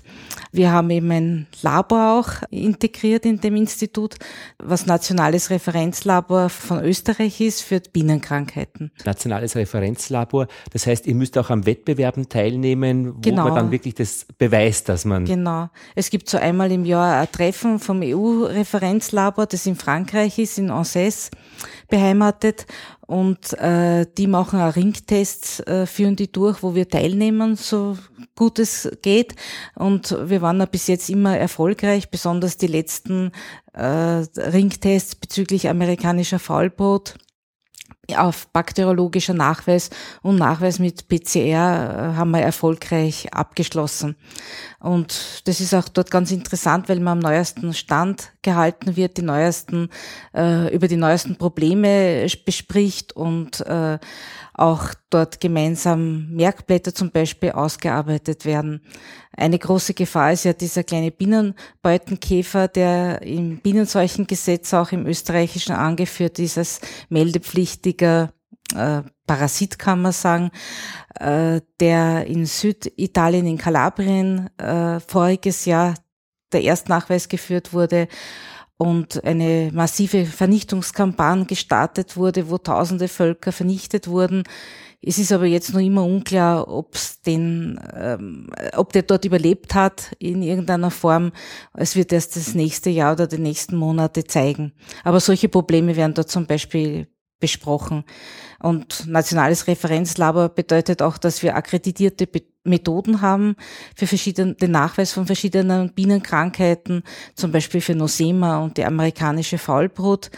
Und akkreditiert bedeutet, dass eben die Methoden, dass eine, eine äh, Anweisung gibt, die festgeschrieben ist, in, den Vorgang, wie das äh, abläuft und äh, dass eben verschiedene Qualitätssicherungsmaßnahmen getroffen werden, äh, es werden alle Geräte überwacht, die Materialien aufgeschrieben, also sehr viel Dokumentationsarbeit dahinter ist und Validierungsarbeit eben auch und positive, negativen Kontrollen mitgeführt werden, um eben also sicher zu gehen, damit man das Ergebnis äh, bestmöglich absichern kann, das man im Labor erzeugt. Da schwebt auch so ein bisschen der Hauch einer Behörde mit, weil das ja auch Beweiskraft hat. Ja, also eben nach dem Bienenseuchengesetz in Österreich sind ja vier Krankheiten oder Erreger äh, anzeigepflichtig, die amerikanische Faulbrot, die Varose bei seuchenhaften Auftreten, das Absterben von äh, mehr als 30 Prozent der Völker an einem Stand, äh, der, der kleine Bienenstockkäfer und die Tropilelapsmilbe. Also die beiden letztgenannten sind eben noch nicht in Österreich oder in Europa nachweisbar gewesen, außer dem kleinen Bienenstockkäfer in Italien. Mhm. Und äh, das wollen wir das auch noch länger so Ja, bleibt. also wir hoffen stark. Wir haben ja jetzt ein Projekt, dieses Zukunft Biene, in dessen Zug 200 Bienenstände österreichweit äh, untersucht werden mit dreimaligen Kontrollen. Und da wird natürlich auf ein Anzeichen vom kleinen Bienenstockkäfer auch geschaut. Es ist aber Gott sei Dank also bis jetzt kein einziger Verdachtsfall bei der ersten Kontrolle im Juli aufgetreten. Und man kann also optimistisch wirklich sein, dass in Österreich das nicht vorhanden ist. Und Irmgard, was ist so deine Arbeit? Also was machst du? Ja, also ich bin eben teilweise im Labor und dann eben die Auswertungen und Befundung oder Prüfberichterstellung ist dann eben am Computer und äh, verschiedene, also die ganzen Proben, die bei uns einlangen, werden auch in ein Laborinformationssystem erfasst äh, was eben auch doch einen gewissen Aufwand äh, bedeutet. Und äh, also vom Computer kommt man leider nicht immer weg, aber äh, wir bekommen eben Proben aus verschiedenen äh, von verschiedenen Leuten. Äh, erstens eben einmal von der Behörde, von Bezirkshauptmannschaft oder Magistrat. Äh, die schicken das ein mit einem Wissauftrag, also vom Veterinärinformationssystem, wird das eingegeben von ihnen und wir halten, wir halten das über eine Schnittstelle äh, das sind eben die amtlichen, behördlichen Aufträge. Da ist im Verdacht auf eine anzeigepflichtige Krankheit dahinter. Eben amerikanische Faulbrot oder Varose sind die zwei Hauptfaktoren, die da genannt werden. Und äh, da bekommen wir eben entweder Brut- oder Bienenkrank äh, Bienenproben, äh, die auf das untersucht werden. Die Brut kann eben auf die Brutkrankheit diese amerikanische Faulbrot, die durch ein Bakterium, den Baenibacillus larvae, äh, ausgelöst wird, untersucht werden. Die Bienen können nur auf, die, auf den Befall von Varroa-Milben untersucht werden. Und da gibt es dann verschiedene Scha Schwellen, ab dem wir sagen, es ist ein seuchenhaftes Auftreten und wir geben als Varose, also als Seuche wird es dann eingetragen. Wenn wir eben zum Beispiel verkrüppelte Bienen sehen, also verkürzter Hinterleib oder deformierte Flügel, dann äh, ist es ein Anzeichen, dass der Varroa-Befall zu stark war, weil die Varroa-Milbe auch dieses Flügeldeformationsvirus, dieses Deformed Wing Virus eben überträgt. Und das letztendlich diese Schäden, diese sichtbaren Schäden verursacht. Und das kann eben schon in der Puppe auftreten äh, oder eben bei den fast schlupfreifen Bienen, die dann keine oder verkrüppelte Flügel haben oder äh, ganz entfärbt sind und eben nicht voll ausgebildet sind. Wenn sie schlüpfen, dann werden sie nur wenige Stunden überleben äh, und also äh, können nichts für das Volk beitragen, nichts Positives. Äh, oder man sieht es eben äh, auf, auf den Bienen, die abgestorben sind im Totenfall. Und man erkennt es eben an am optischen, an der Deformation. Untersucht ihr, ob Viren vorhanden sind auch? Ja, also das kommt darauf an. In manchen Forschungsprojekten haben wir äh, Teile, wo wir das untersuchen äh, können. Da wir können auf sieben äh, DIN-Viren untersuchen eben und dieses Flügeldeformationsvirus, das akute oder chronische und chronische Bienenparalysevirus, das Sackbrotvirus, das äh, schwarze Königinnenzellenvirus, das Kaschmirvirus, das israelische Bienenparalysevirus, glaube ich sind sieben.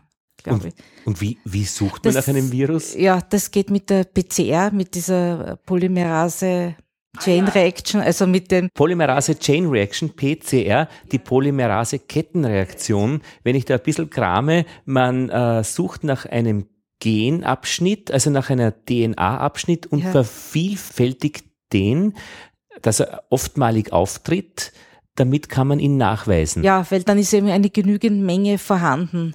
Äh, wir, also und da muss man aber wissen, wo, welches, welchen DNA-Abschnitt genau, man nimmt. Also da gibt's, das nennt man dann Primer, die man zusetzt, die sich dann eben zusammenschließen, die verschiedenen Basenpaare sich zusammenschließen.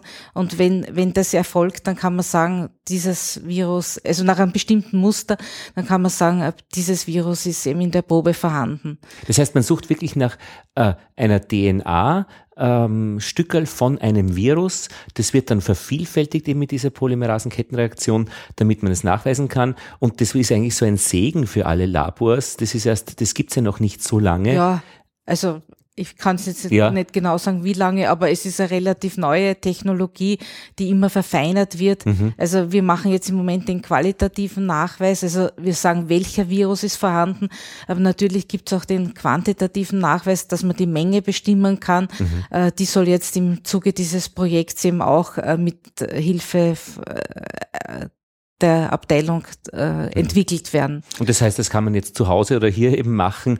Ähm, und früher musste man das in irgendwelche Speziallabors einschicken, die eine die Sequenzierung gemacht haben, was, was Mörder Geld gekostet hat. Ja, also wir nützen eben da gemeinsam mit einem anderen Institut die Thermocycler und diese ganzen mhm. Äh, Ausrüstungen, weil man da eben doch mehr zwei, drei Räume braucht, um mhm. das ordnungsgemäß abzuwickeln. Aber da gibt es eine Prozedur, so eine wie eine Kochanleitung. Man muss einfach ja. äh, äh, beginnen, äh, die Probe zu haben, dann muss man sie auflösen, erwärmen, Primer, dann muss man, äh, was auch ich, äh, ja, in dem Thermocycler wird ja. das dann vervielfältigt, ja. dann kommt eine Elektrophorese, wo das aufgetragen wird und mit einem Farbstoff mhm. und da sieht man die Banden, also bei, eben wo dieses, diese Zusammenschluss erfolgt mhm. ist. Und das, das kann man dann wieder sichtbar machen äh, mit äh, ultravioletten mhm. Äh, Licht. Äh, das fotografiert man und hat dann sozusagen den Beweis auch. Genau. Und und das schafft man so in einigen Stunden, so etwas durchzuführen, ja, äh, dieses ja. Programm durch, zu ja. durchlaufen. Immer wieder pipettieren dazu und, und einfach. und es kann dann auch schief gehen. Also, dass man, wenn ja, man also natürlich, macht, wenn irgend, also, das reicht sich sofort, wenn irgendeine Ungenauigkeit ist, dann muss man also ziemlich exakt arbeiten mhm. und es ist mit wirklich kleinen äh, Mengen nur. Und, äh, ja, das kann durchaus passieren, dass man was auch einmal wiederholen muss, mhm. ja. Mhm. Ähm, ja, das heißt, man kann damit auch wirklich Viren feststellen oder eben nachweisen, dass es sie gibt. Ah, verstehe. Ähm, üblicherweise schickt man praktisch, bekommt ihr tote Bienen äh, lebend kommen nicht. Die kommen äh, ja, teilweise schon. Also noch. eben, es gibt ähm, manchmal, wo die Bienen eben auffälliges Verhalten zeigen, äh, vor dem Flugloch äh, im Gras sitzen, ange also herumkrabbeln, flugunfähig an den Grashalmen oder sie werden äh, von den Wächterbienen nicht in den Stock hineingelassen, mhm. also am Flugbrett. Mhm. Äh, und das wird manchmal von den Imkern auch eingesammelt und dann in einem Glas mit durchlöcherten Deckel uns geschickt, mhm. sozusagen, die kommen dann noch teilweise lebend an. Äh, die haben wir dann meistens, das waren so eher Anzeichen für dieses chronische Bienenparalysevirus, äh, die haben wir dann meistens auf eben auf äh, dieses Virus getestet und war in einigen Fällen äh, positiv. Mhm. Äh, es könnte aber sich auch um Nosema handeln bei diesen flugunfähigen Bienen. Durchfallerkrankung. Äh, das ist im weitesten Sinne, äh, zumindest bei der früheren Nosema. Also es gibt zwei Arten von Nosema, die Nosema apis und die Nosema cerane. Die Nosema apis ist die herkömmliche, die wir schon, also die die Imker schon von früher her äh, kennen. Die war die früh, die typische Frühjahrsschwindsucht. Hm. Das Absterben oder das ist, die Imker haben das besonders im Frühjahr eben die Anzeichen bemerkt. Da ist es eben auch häufig zu Verkotungen gekommen. Also in der, auf der Wabe, auf den Rähmchen, in der Beute eben. Aber als Folge und so hat man das erkannt. Aber so hat man das erkannt. Schwind, was ist die Schwindsucht eigentlich? Naja, Schwindsucht haben sie gemeint in dem Sinne, dass eben die Völker einfach schwächer werden. Ach so, verstehe. Es, mhm. Da also, ist irgendwas. Da ist etwas, etwas sie werden, ja. Und was ist dann, was ist dann äh, eigentlich? Diese Nus, eben diese Nosema apis und cerane, das ist ein, ist neu eingeordnet worden, ist ein Pilz, äh, ein Darmparasit, der in den Darmzellen äh, sich vermehrt vermehrt, mhm. die Darmzellen eben äh, zerstört mhm. und äh, bei dieser Vermehrung und Sporenbildung, das ist, also, ist ein faktisch wie ein äh, man sieht nur die Sporenform. Mhm. Und diese Sporen die werden in, das, in den Darm abgegeben und dann mit dem Kot ausgeschieden. Und wenn das natürlich innerhalb vom Vollkot äh, passiert, dann können die Bienen das wieder aufnehmen und wieder, das kommt ins Futter und mhm. überall hin und, und wieder, sich. kann sich wieder weiter verbreiten im Volk. Mhm. Und äh, und diese, diese Nosema cerane ist jetzt, die zweite Form? Äh, diese zweite mhm. Form ist jetzt relativ neu. Äh, wir haben sie in Proben seit 2003 in Österreich nachweisen können und die Tendenz ist steigend, dass sie also immer mehr sich verbreitet und die Nosema apis verdrängt oder die sich einfach nicht so mehr durchsetzen kann. Es gibt auch Mischformen, dass die Nosema apis und Cerane in einem Volk, sogar in einer Biene gleichzeitig vorkommen können. Und diese Nosema Cerane tritt eben äh, im Gegensatz zur Nosema apis während des ganzen Jahres auf, nicht nur im Frühling, sondern auch im Sommer, Herbst mhm. und macht nicht diese Durchfall Erscheinungen. Also ist nicht so, so typisch oder charakteristisch irgendwie für den Imker. er merkt eben auch nur das Schwächerwerden oder eben Totenfall oder die Völker können über den Winter eben absterben, weil keine langlebigen Winterbienen gebildet werden. Es äh, wird der Fettstoffwechsel, verschiedene Stoffwechselfunktionen gestört und zu wenig Fettkörper aufgebaut und dadurch können die Winterbienen das nicht schaffen bis in den nächsten Frühjahr und also eigentlich, wie soll man sagen, es hat früher Medikamente gegeben, äh, die auf Antibiotika-Basis waren, die aber eben schon, lange verboten sind. Äh, in Österreich ist bis jetzt sind die Schäden oder die Probleme mit Nosema Apis oder Cerane nicht so groß, dass man also irgendwie eingreifen kann. Mit guter imkerlicher Praxis und Hygiene äh, kann man da sehr gut entgegenwirken, beziehungsweise auch mit einem verbesserten Standort oder schauen, dass der nicht feucht ist, dass äh, rechtzeitig Reinigungsflüge äh, unternommen werden können, dass die da sonnig stehen und das macht auch viel aus, dass, dass solche Probleme mit der Nosema nicht auftreten. Dass die Bienen nicht gestresst sind, ja. auch so ein ja. Stresszeichen, dass man ja. anfällig ist dafür. Und wenn so Bienen äh, es gar nicht mehr nach Hause schaffen, weil sie mit Pestiziden vergiftet wurden, dann kann man sie auch nicht zu euch zur Probe schicken. Ja, das ist ein, ein Problem sozusagen. Klar, äh, man, der Imker sieht dann nur, dass die Völker schwächer werden. Äh, ich meine, im Prinzip, dass die Völ äh, dass kranke oder vergiftete Bienen nicht zurückkommen, hat natürlich einen Sinn für das Volk, weil natürlich die Giftstoffe dann nicht durch den Pollen oder durch etwas oder durch die Honigblase nicht eingetragen werden, beziehungsweise die äh, zu stark erkrankten Bienen die Sporen jeglicher Art oder Erreger, jeglicher Art nicht wieder in das Volk hineinbringen mhm. und eben auch von den Wächterbienen vielleicht teilweise eben nicht hin, hereingelassen werden. Mhm. Äh, das ist eben ein natürlicher, einer der vielen natürlichen Schutzmechanismen, die das das der Supraorganismus Bienen mhm, jetzt hat. Mhm, mhm. Aber praktisch, wenn jetzt jemand dann doch solche vergifteten Bienen zu euch schickt, ja. ähm, dann ist ja das ja auch eine tote Biene und dann suchst du nicht nach äh, Sporen oder nicht nach äh, Viren, sondern du versuchst nach ähm, Substanzen, ja. die mit Pestiziden in Verbindung stehen. Ja. Das ist ja eine ganz andere Analysemethode wahrscheinlich. Ja, also das können wir selber machen, das natürlich nicht. Also das ist ein Speziallabor, das eben auf Analysen von chemischen Stoffen Versteht, das spezialisiert ist. Das wird äh, in auswärts äh, untersucht. Mhm. Äh, da haben wir eine gute Kooperation und es kommt dann darauf an, in welchem welches Projekt wir gerade laufen haben, in welchem Projektteil wir solche Proben, die zu uns kommen, äh, unterbringen können, auf welche Parameter es untersucht werden kann. Mhm. In manchen Projekten ist nur dann eine Rückstandsanalyse äh, vorgesehen, je nachdem, zu welchem Zeitpunkt die Probe eingeschickt wird. Mhm. Äh, in manchen Projektteilen können wir zusätzlich, wenn die Probenmenge vor allem ausreichend ist, mhm. äh, auch eine Untersuchung auf verschiedene Krankheitserreger machen. Mhm. Also das wollte ich auch noch sagen, mhm. dass es ganz wichtig ist, eine ausreichende Probenmenge zu schicken. Also wir sind leider nicht so weit, dass wir auf, von Einzelbienen wirklich jetzt Rückschlüsse auf das ganze Volk. Äh, Zwei Bienen sind nicht genug. Zwei, ja. Also ein Becher voll wäre schon nicht äh, schlecht. Ja, ich weiß, dass es in manchen Fällen natürlich sehr schwierig oder unmöglich ist, mhm. eben, weil man nicht so viele auffällige Bienen äh, findet oder der Totenfall nicht groß mhm. genug ist. Aber äh, eben ist, man, man sollte dann nicht ja, zu enttäuscht sein, wenn, mhm. wenn zu wenig Probenmaterial ist, ist halt mhm. auch keine Untersuchung möglich. Aber untersuchen kann man ja wirklich alles. Man muss einfach vorher wissen, was man suchen möchte.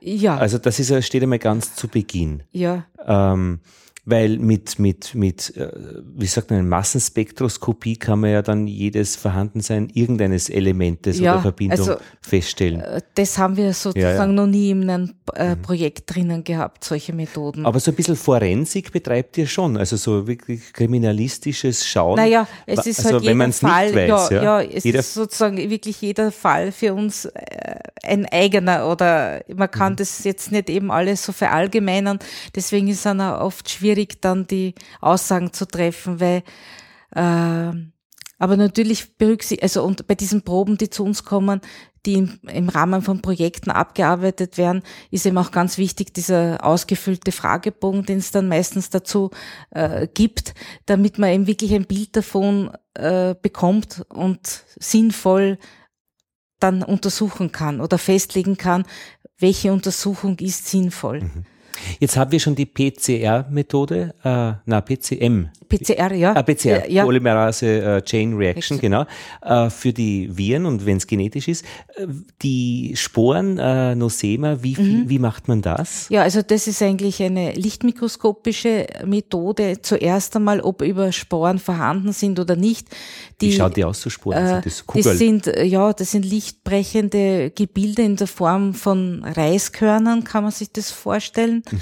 Und die werden im, äh, eben die, der Hinterleib der Hinterleib von Bienen wird äh, abgetrennt und äh, also von 30 Bienen zum Beispiel mit 5 Milliliter Wasser vermengt, äh, dann mit einem Glasstab in Bleistift Durchmessergröße äh, zermörsert, zer, möglichst zerstört, mhm. dass eben aus dem Darm die möglicherweise die Sporen austreten können. Und von dort wird dann ein Tropfen genommen und auf ein Deckglas gegeben, mhm. mit einem Deckblatt zugedeckt und dann im Mikroskop eben angeschaut mhm. und da schaut man mehrere Gesichtsfelder an, ob man eben Sporen sieht oder nicht, bei 200-facher Vergrößerung einmal und dann, wenn man irgendwelche verdächtigen Objekte sieht, in der 400-fachen Vergrößerung. Und ist es eindeutig, äh, ist da, ist nicht da, wenn da, es, dann erkrankt oder ja. ist es immer da zu einer bestimmten Menge? Äh, ja, also das ist ganz unterschiedlich. Manchmal findet man nur vereinzelt Sporen und dann wieder eben sehr viele. Und äh, wenn man sich unsicher ist, wenn das, es gibt Häfen, die zum Beispiel so ähnlich ausschauen oder eben andere Gebilde, dann macht man eine PCR, beziehungsweise um festzustellen, ob es, ob es sich jetzt um diese Nosema apis oder Nosema cerane handelt, macht man auch eine PCR zur Artunterscheidung, weil das optisch sehr schwierig ist oder bei Mischinfektionen. Die zwei schauen sich sehr ähnlich. Die Nosema apis ist eher regelmäßig geformt.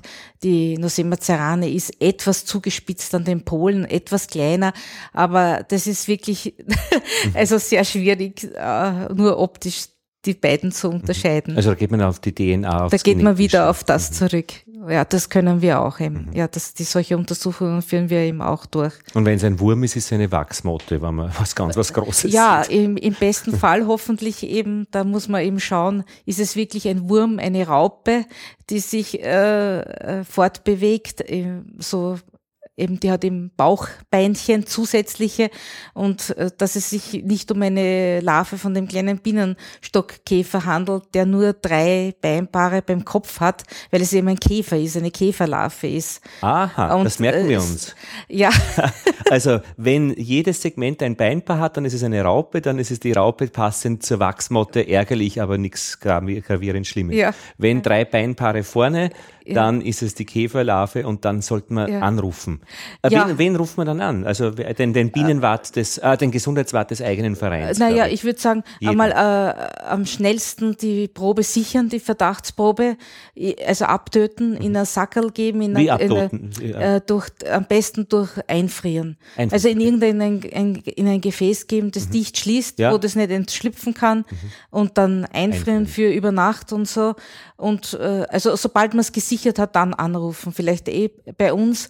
Und äh, die Einsendung sollte aber dann über die Bezirkshauptmannschaft, eben über die Veterinärabteilung oder übers Magistrat da geht man dann dorthin? Oder man sagt sagt dem Bienensachverständigen oder ruft die an und sagt, ob, ob sie einen Bienensachverständigen äh, vorbeischicken der können. Kommt dann und, auch der, vorbei und, holt und, und der kann im Auftrag der BH im Proben nehmen und der kann das abholen und dann ist eben die Untersuchung kostenlos. Und Alles, was über mhm. diese amtliche Schiene geht, ist eben kostenlos. Und ich muss mich da auch nicht vor Strafen fürchten. Nein, überhaupt nicht. Also bei all diesen Krankheiten ist es also meist so, es ist nie die persönliche Schuld von einem Imker. Die Bienen fliegen hin, wo sie wollen, können sich eben Krankheiten, gerade ein starkes Volk kann ein schwaches, krankes Volk ausrauben äh, oder dorthin äh, fliegen. Es ist ja erwiesen, dass ein gewisser Verflug innerhalb des Standes und eben auch äh, über weitere Strecken erfolgt. Also das Einzige, äh, wo der Imker schon einen gewissen Einfluss hat, ist eben der Varroa-Befall. Mhm. Na, natürlich gibt es da auch eine Reinfektion, wenn irgendwelche Nachbarimkern sozusagen da nicht so dahinter sind bei der Varroa-Bekämpfung, aber im Prinzip äh, ja, kann er natürlich durch den natürlichen Bienen, äh, Milbenabfall das kontrollieren, äh, ob die Behandlung gewirkt hat oder ob eine Reinfektion vielleicht stattgefunden hat, dass er noch einmal, ob trotz guter Behandlung noch einmal behandeln muss. Und Hygiene allgemein Und ist natürlich dann ja. auch. Äh, wobei es, ich kann mir schon ein Gebiet vorstellen, wo man dann nicht so gerne an, das anzeigt, ist, wenn man zur Varroa-Behandlung Mittel verwendet, die nicht genehmigt sind. Weil da, wenn dann nämlich wer kommt äh, und nachschaut dann in meinen Büchern, wie ich behandelt habe, dann muss ich mich ja doch fürchten vor Strafen. Und das wäre ja dann doch ein Grund, lieber nicht anzurufen ja. und das irgendwie geheim einzuschicken. Gibt's auch sowas? So wie heißt denn das? Äh, äh Anonyme Einsendungen? Anonyme Einsendungen? Ähm, na, eigentlich das muss also, entscheiden. Äh, wenn äh, mhm. über den Amtstierarzt kommen natürlich Einsendungen, wo wir nicht den Namen des Imkers wissen, mhm. wo die Koordinaten oder irgendwas angegeben okay, ist. Also gut, das, wir, das müssen ja, wir ja, nicht klar. wissen. Aber da haben wir unsere Zahl und auf die können wir uns äh, berufen. Aber wenn jetzt was ganz Anonymes kommt, wen sollen wir antworten oder mhm. wenn oder na also mit dem machen, fangen wir eigentlich eine, gar nichts an. Eine Babyklappe, ja, bei, wo man das reinwirft und sagt und dann. Da ist okay. Verdacht, ja, ja, irgendwas. Aha, ja. aber da werde ich eine eigene äh, Folge mit äh, einem Sachverständigen machen, weil das ist eigentlich ja, ganz interessant, diese über Fragen die praktische über die Arbeit, praktische wie, Arbeit. Wie das vor Ort geht. Genau. Ja. Und, und, und ich denke, gerade Österreich ist ja auch so ein, ein ein äh, Spezialist für den Graubereich in gewisser Weise. Immer bei der Imkerei gibt es nicht allzu viel, aber es gibt ja dann doch diese, ja, ja. diese, diese Stellen, wo man dann ein bisschen unsicher wird. Ja, ja. ja aber gerade bei der Varroa-Bekämpfung ist jetzt seit September ein, wieder ein Mittel zugelassen, das Bioxal von der Firma Live. Mhm. Äh, also, also es kommen laufend, es, ja, es kommen laufend Präparate dazu oder man kann eben auch über den Tierarzt auch ein Mittel mhm. anfordern beim Therapienotstand aus dem Ausland, mhm. das im Ausland zugelassen ist. Mhm.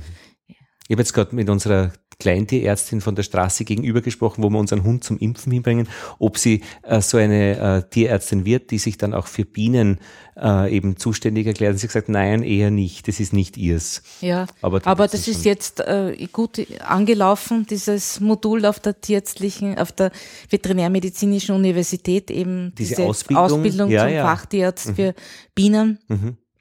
wo der Dr. Mospikowa auch als äh, Lehrender sozusagen oder und Spezialist auch für die Varroa-Milbe ja. hier von der AGES auch ja.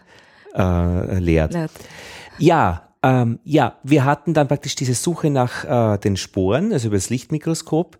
Und ähm, wenn es zum Beispiel amerikanische Faulbrot ist, dann äh, schickt man ja nicht Bienen ein, sondern Futterkranzprobe, glaube ich, heißt das. Ja, also man äh, über die, mhm. ja, über die Futterkranzprobe kann man einsenden, das kann der Imker privat machen. Das ist sozusagen ein Privatauftrag. Ja. Das ist, auch wenn es von der Bezirkshauptmannschaft eingesendet wird, werden die, äh, die Kosten nicht übernommen mhm. Äh, von, von der Behörde, mhm. sondern das muss der Imker. Aber es gibt die Möglichkeit, über diese Sonderrichtlinie einen geförderten Tarif zu bekommen.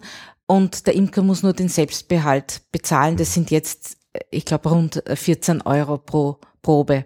Und dann müsste man, wenn man es gescheit macht, jedes Volk eigentlich. Äh also man kann Sammelproben bis zu sechs Völkern äh, machen. Ah. Äh, also mehr ist dann auf keinen Fall sinnvoll.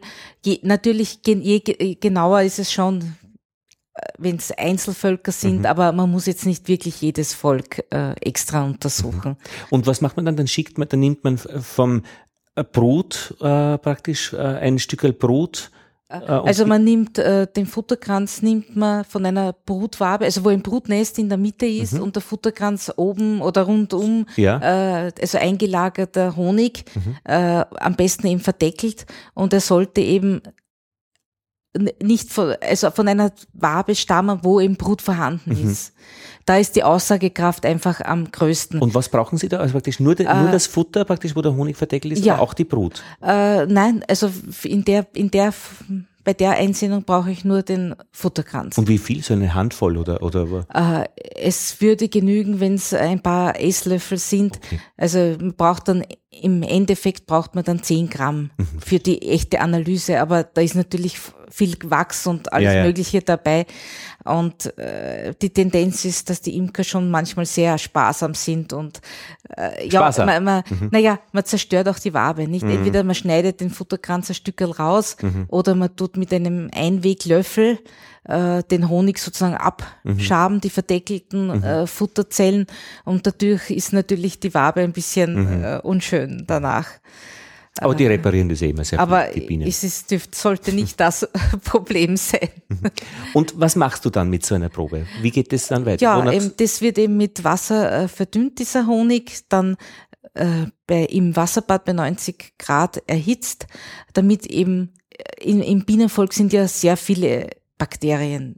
Und die meisten Bakterien werden dadurch abgetötet. Und es bleiben nur diese sporenbildenden Bakterien übrig und im Idealfall eben äh, keine, wenn keine Sporen vorhanden sind oder die Sporen von der amerikanischen Faulbrot, die halten diese Hitze aus und keimen dann aus. Und also aus diesem Honig-Wassergemisch äh, werden dann Columbia Blutagerplatten äh, beimpft. Das ist ein Material, auf dem Bakterien besonders gut wachsen. Ja, und dann ist ja universal, war äh, also mhm. man, äh, jetzt kein Spezial. In so einer Petrischale. In einer Petrischale. Nähr, Nährboden, und, genau. Ja. Okay. Und dann, dann macht es ein Muster drauf und ja, wenn dann. da wird dann ähm, eine gewisse Menge aufgetragen und dann ausgespatelt, also mhm. auf den mhm. Nährboden verteilt mhm. und dann im Brutschrank bei 37 Grad zuerst für drei Tage bebrütet und dann für sechs Tage. Also Kontrolle ist nach drei und nach sechs Tagen wird nach verdächtigen Kolonien Ausschau gehalten.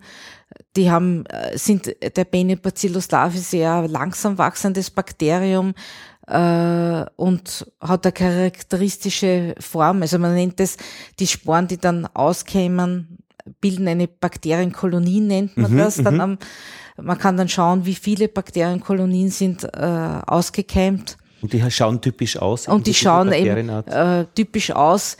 Auch nicht alle gleich, weil es verschiedene Genotypen Aha. gibt. Farblich unterschiedlich? Farblich unterschiedlich und auch von der Struktur her Ah, ja. üblich. Also Interessant. es gibt so grau, griesliche und dann gibt's auch äh, orange glänzende mehr. Also es gibt da verschiedene Typen. Aber durch Erfahrung weiß man es dann schon. Und außerdem wird dann angeschlossen noch ein äh, biochemisches Verfahren, der Katalyse-Test.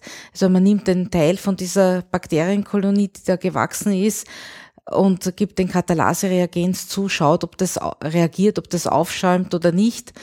Es darf nicht aufschäumen. Im Gegensatz zu den meisten anderen Bakterien, die man noch finden würde, die noch sporenbildend sind. Die anderen Bacillus-Arten sind meistens Katalase positiv und da kann man mal schon auch äh, Erfahrung sammeln oder mal unterscheiden, ist das jetzt wirklich eine verdächtige Kolonie oder nicht.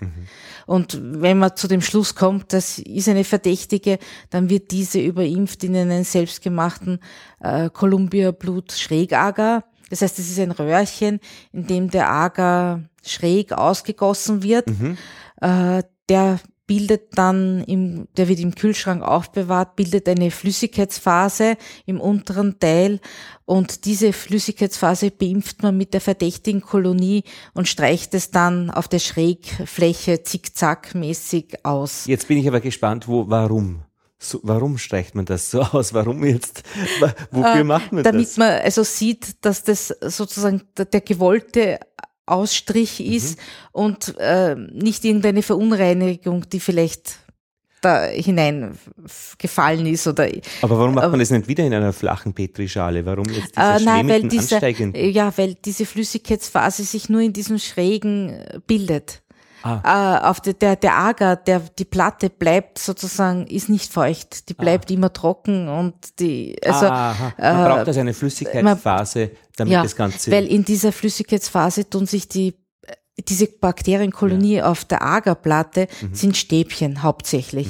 Und diese Stäbchen überimpft man. Und in dieser Flüssigkeitsphase wandeln sie sich in Sporen um. Schau dir das an. Also bei ungünstigen Lebensbedingungen wandeln sie sich in Sporen um. Ja, klar, das, das ist ja der eigentlich Sinn- der Sinn der der, Spore. der, Spore, dass sie möglichst lang am Leben bleiben will und da, die kann dann eben, wenn es wieder für sie günstig ist, keimt sie wieder aus und vermehrt sich als Stäbchenform äh, durch Teilung. Daher in diesem Röhrchen, wo eine Flüssigkeitsphase ist und äh, daher hat man es in der Form, die sie nicht, also mit Sporen ist und in der echten, in der, in der lebenden Form. Ja. Und diese, diese, äh, ja, jetzt sind wir noch immer nicht fertig. Okay, jetzt kommt ja. Mhm. noch ein dritter Schritt, eine Färbung durch eine Nicosin-Lösung.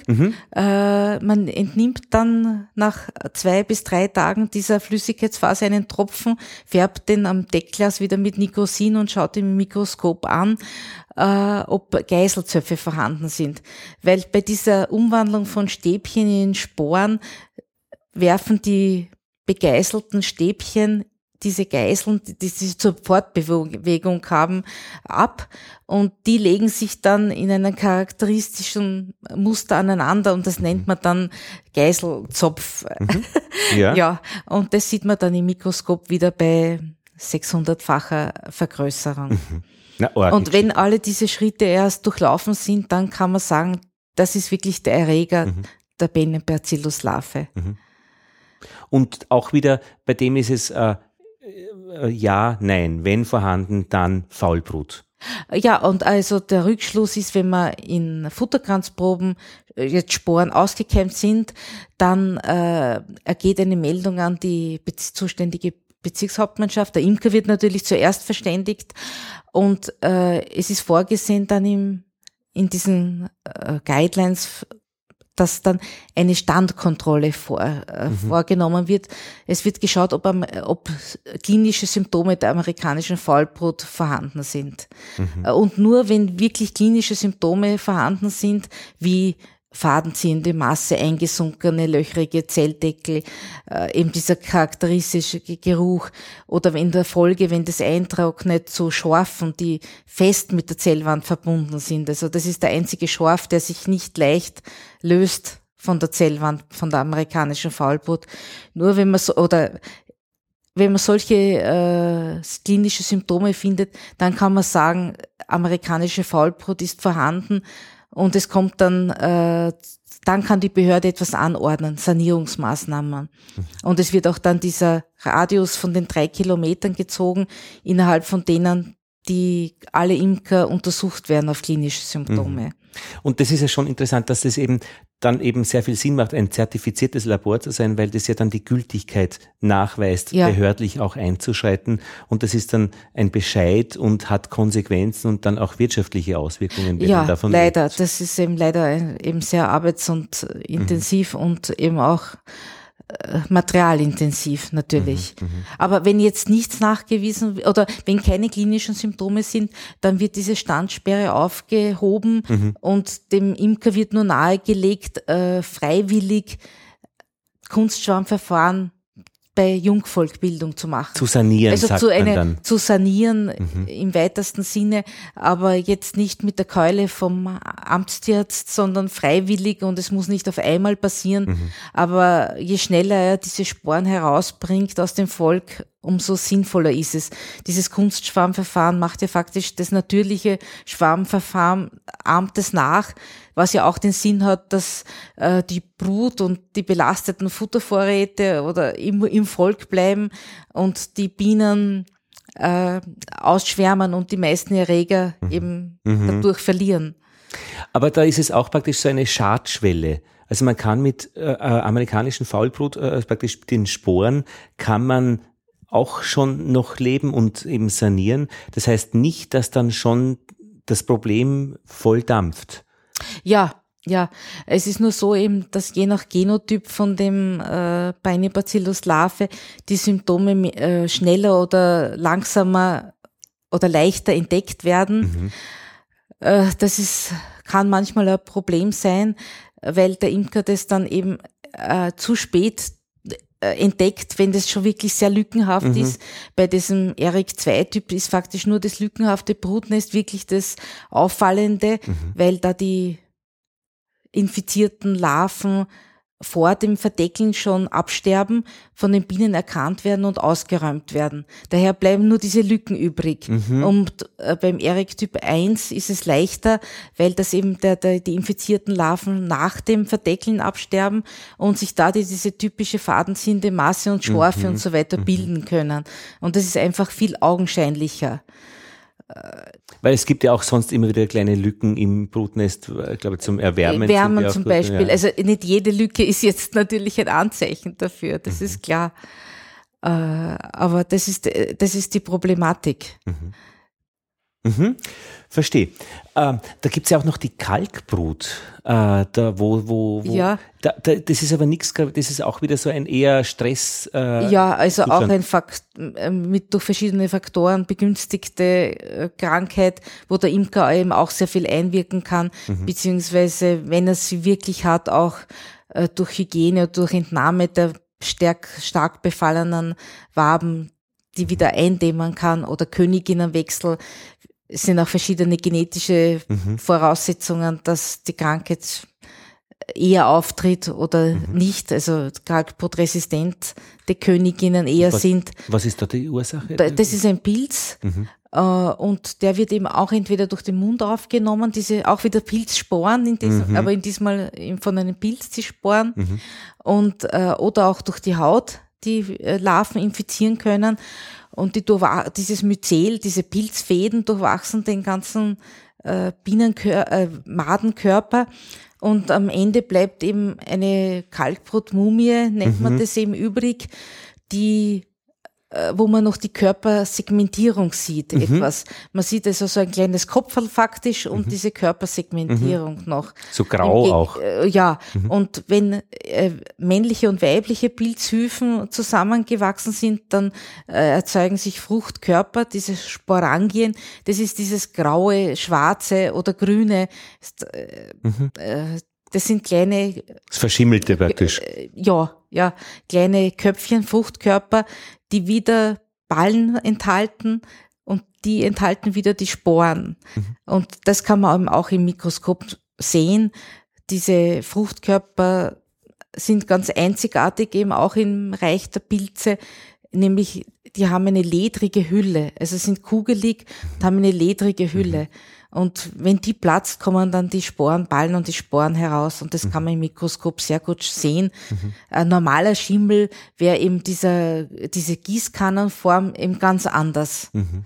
Das, dadurch kann man dann auch einen Pollenschimmel unterscheiden. Mhm. Oder der Pollenschimmel, der auftritt, der hat eher eben, eben keine Segmentierung und eine sechseckige Form. Der bildet faktisch die Wabenform mhm. äh, ab der Pollenschimmel, der praktisch, wenn eine verschimmelte Polle irgendwo. Ja, wenn der Pollen, das Bienenbrot, also das ja. eingelagerte, äh, schimmelig wird. Äh, wenn ja nicht mehr, äh, wenn das vielleicht vernachlässigt worden ist oder mhm. abgestorben mhm. ist oder ähm, ja, mhm, mh. bei Feuchtigkeit. Ja, ja. Ich hatte so äh, ein Volk, einen Ableger und da war ähm, die Kalkbrut eben und ich habe als Anfänger noch nicht gewusst, habe dann sehr schnell äh, nachgeschaut und gefragt und ähm, da, das räumen die Bienen ja selbst dann raus ja. und da liegen dann vor, äh, vor der Beute. Als erstes Mal dachte das ist so wie Mäusekot irgendwie, ja. also ist irgendein Tier das da herum und dann war es aber eigentlich klar, dass das, und das hat sich dann wieder äh, beruhigt, gestoppt, ja. auch die Königin gewechselt, das Volk sehr viel in Ruhe gelassen und es, alles ist wieder, wieder gut. Ja, ja. ja. Ja, Gott sei Dank, ja. ja, ja. Also in letzter Zeit sind nicht wirklich gravierende Fälle von mhm. Kalkbrot zumindest zu uns gedrungen mhm. oder es dürfte jetzt im Moment nicht das große Problem sein. Mhm. Verstehe. Dann haben wir eigentlich so einen Überblick jetzt bekommen, oder? Ja, ich glaube, wir haben jetzt die, ziemlich alle angesprochen, die, also die Haupterkrankungen außer ja. Exotische Erkrankungen. Ja, ja also von der Tropilelapsmilbe muss man mhm. sich nicht fürchten, mhm. weil die braucht äh, eine durchgehende Brut, damit sie über den, überhaupt den Winter überleben kann. Mhm. Und also die ist jetzt sicherlich nicht im Anmarsch. Und, und, die durchgängige Brut nicht standardmäßig in allen Jahren? Ja, nicht und in allen Bundesgebieten zumindest nicht. Interessant ist auch für mich zu hören, praktisch, dass ihr nicht nur diese Untersuchungen macht, wenn euch jemand eine Probe schickt, sondern dass ihr auch Projekte macht. Und da habt ihr natürlich sicher viel Kontakt, äh, national, international und immer wieder, wieder eigentlich Fragestellungen, die man da in diesen Projekten denen man nachgeht. Also sehr viel Forschungsanteil eigentlich dabei auch. Äh, Im Moment ja durch dieses große Projekt eben Bien, äh, Biene, Zukunft Biene. Mhm, Zukunft Biene. Äh, ja, also da eben wo drei große Bereiche sind eben diese Monitoring von den 20 Bienenstöcken, äh, 200 Bienenständen österreichweit und dann äh, ein Teil, der sich mit Vergiftungsverdachtfällen äh, befasst.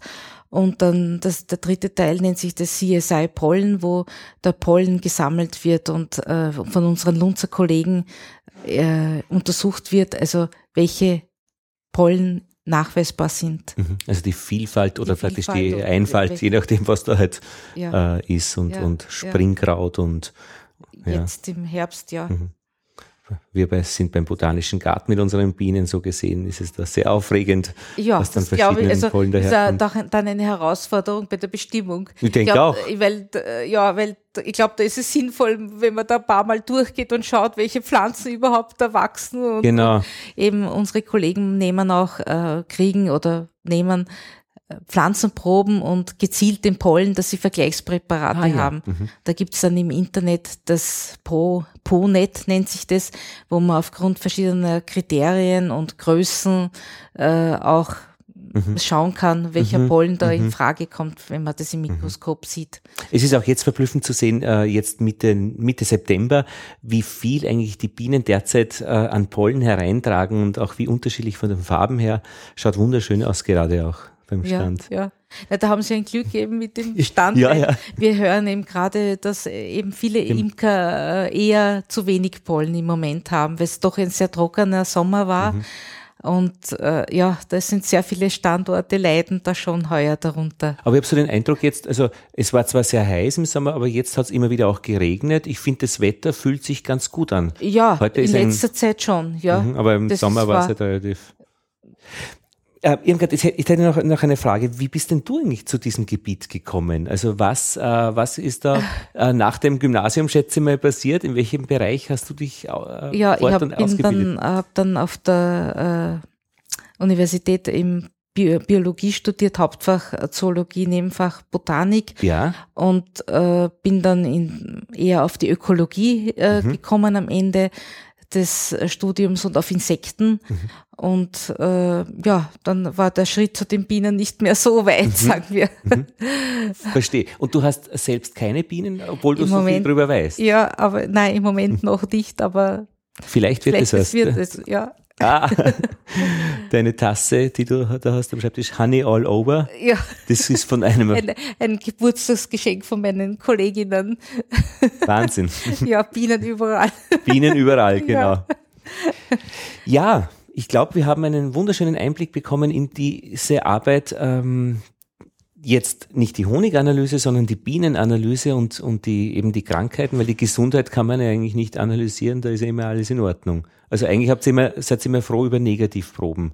Ja, natürlich sehen wir lieber gesunde Bienen, genau. aber Bienengesundheit ist sicher eine der Säulen auch für Bienenschutz, mhm. weil nur gesunde Bienen können Bestäubungsleistungen und alles andere erbringen und Erträge erbringen, Honig und mhm. Pollen und so weiter. Und Bienen, die nicht krank sind und die Krankheit kann man eben bestimmen, sind dann eben gesunde Bienen.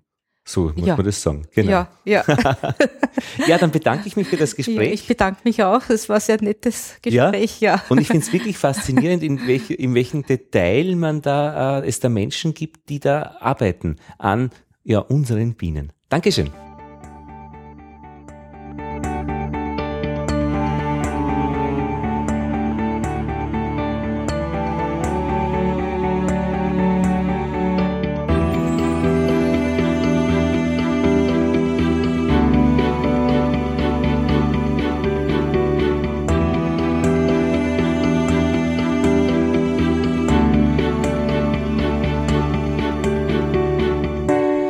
Jetzt noch der Korrespondentenbericht Was ist los an den Ständen draußen? Wir haben Mitte September 2015 und Florian aus Oberösterreich berichtet.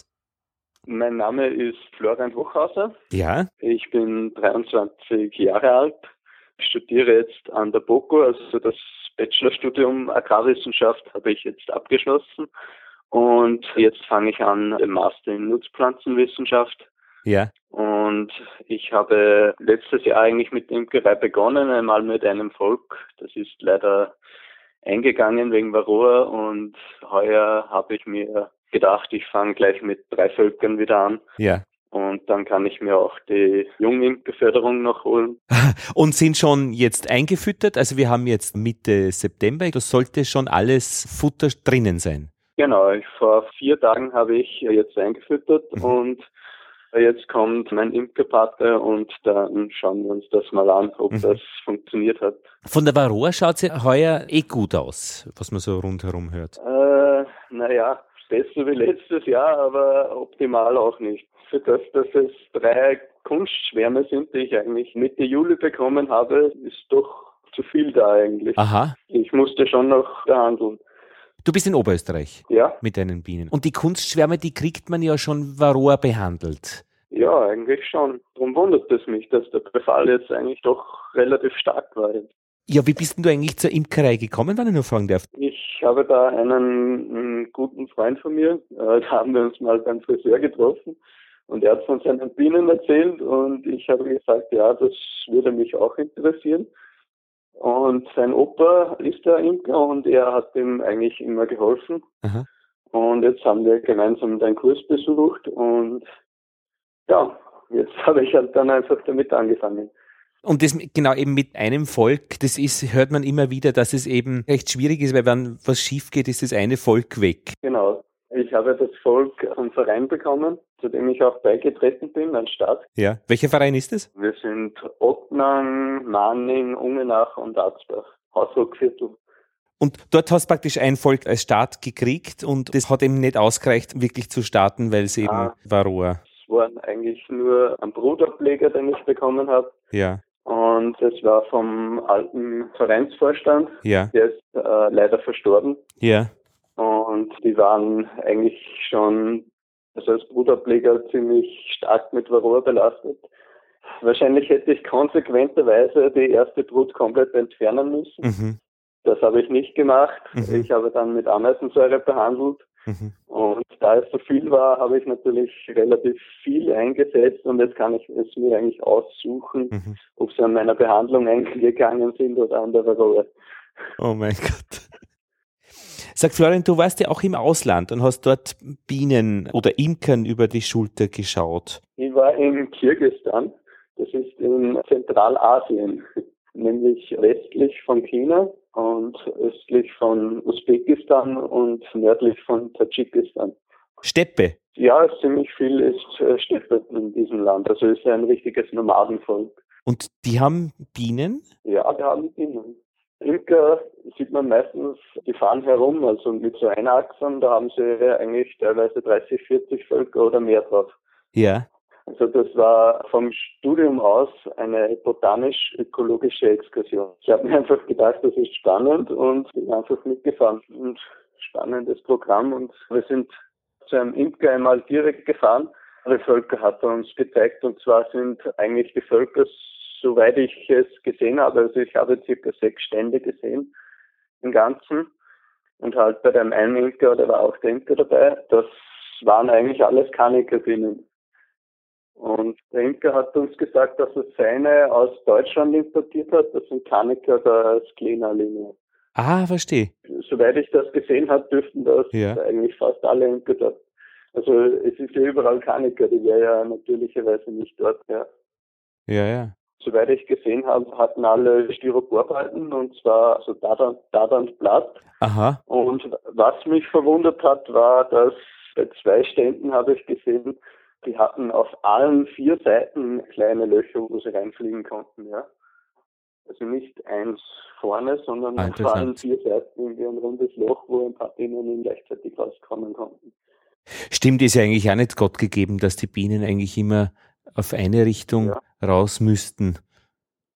Und hast du Honig auch gesehen dort, das angeboten wird ja, zum Verkauf? Äh, wobei der ganz rustikal angeboten wird in Plastikflaschen. Also so praktisch wie möglich. Ja, da wird dann einfach, die haben eine Waagemitte, da, da nutzen wir einfach das Gewicht und nachdem wird dann bezahlt. Ja, und das waren die 17. Bienengespräche zum Thema Laborarbeit. Lothar Bodingbauer verabschiedet sich und ich bedanke mich fürs Zuhören.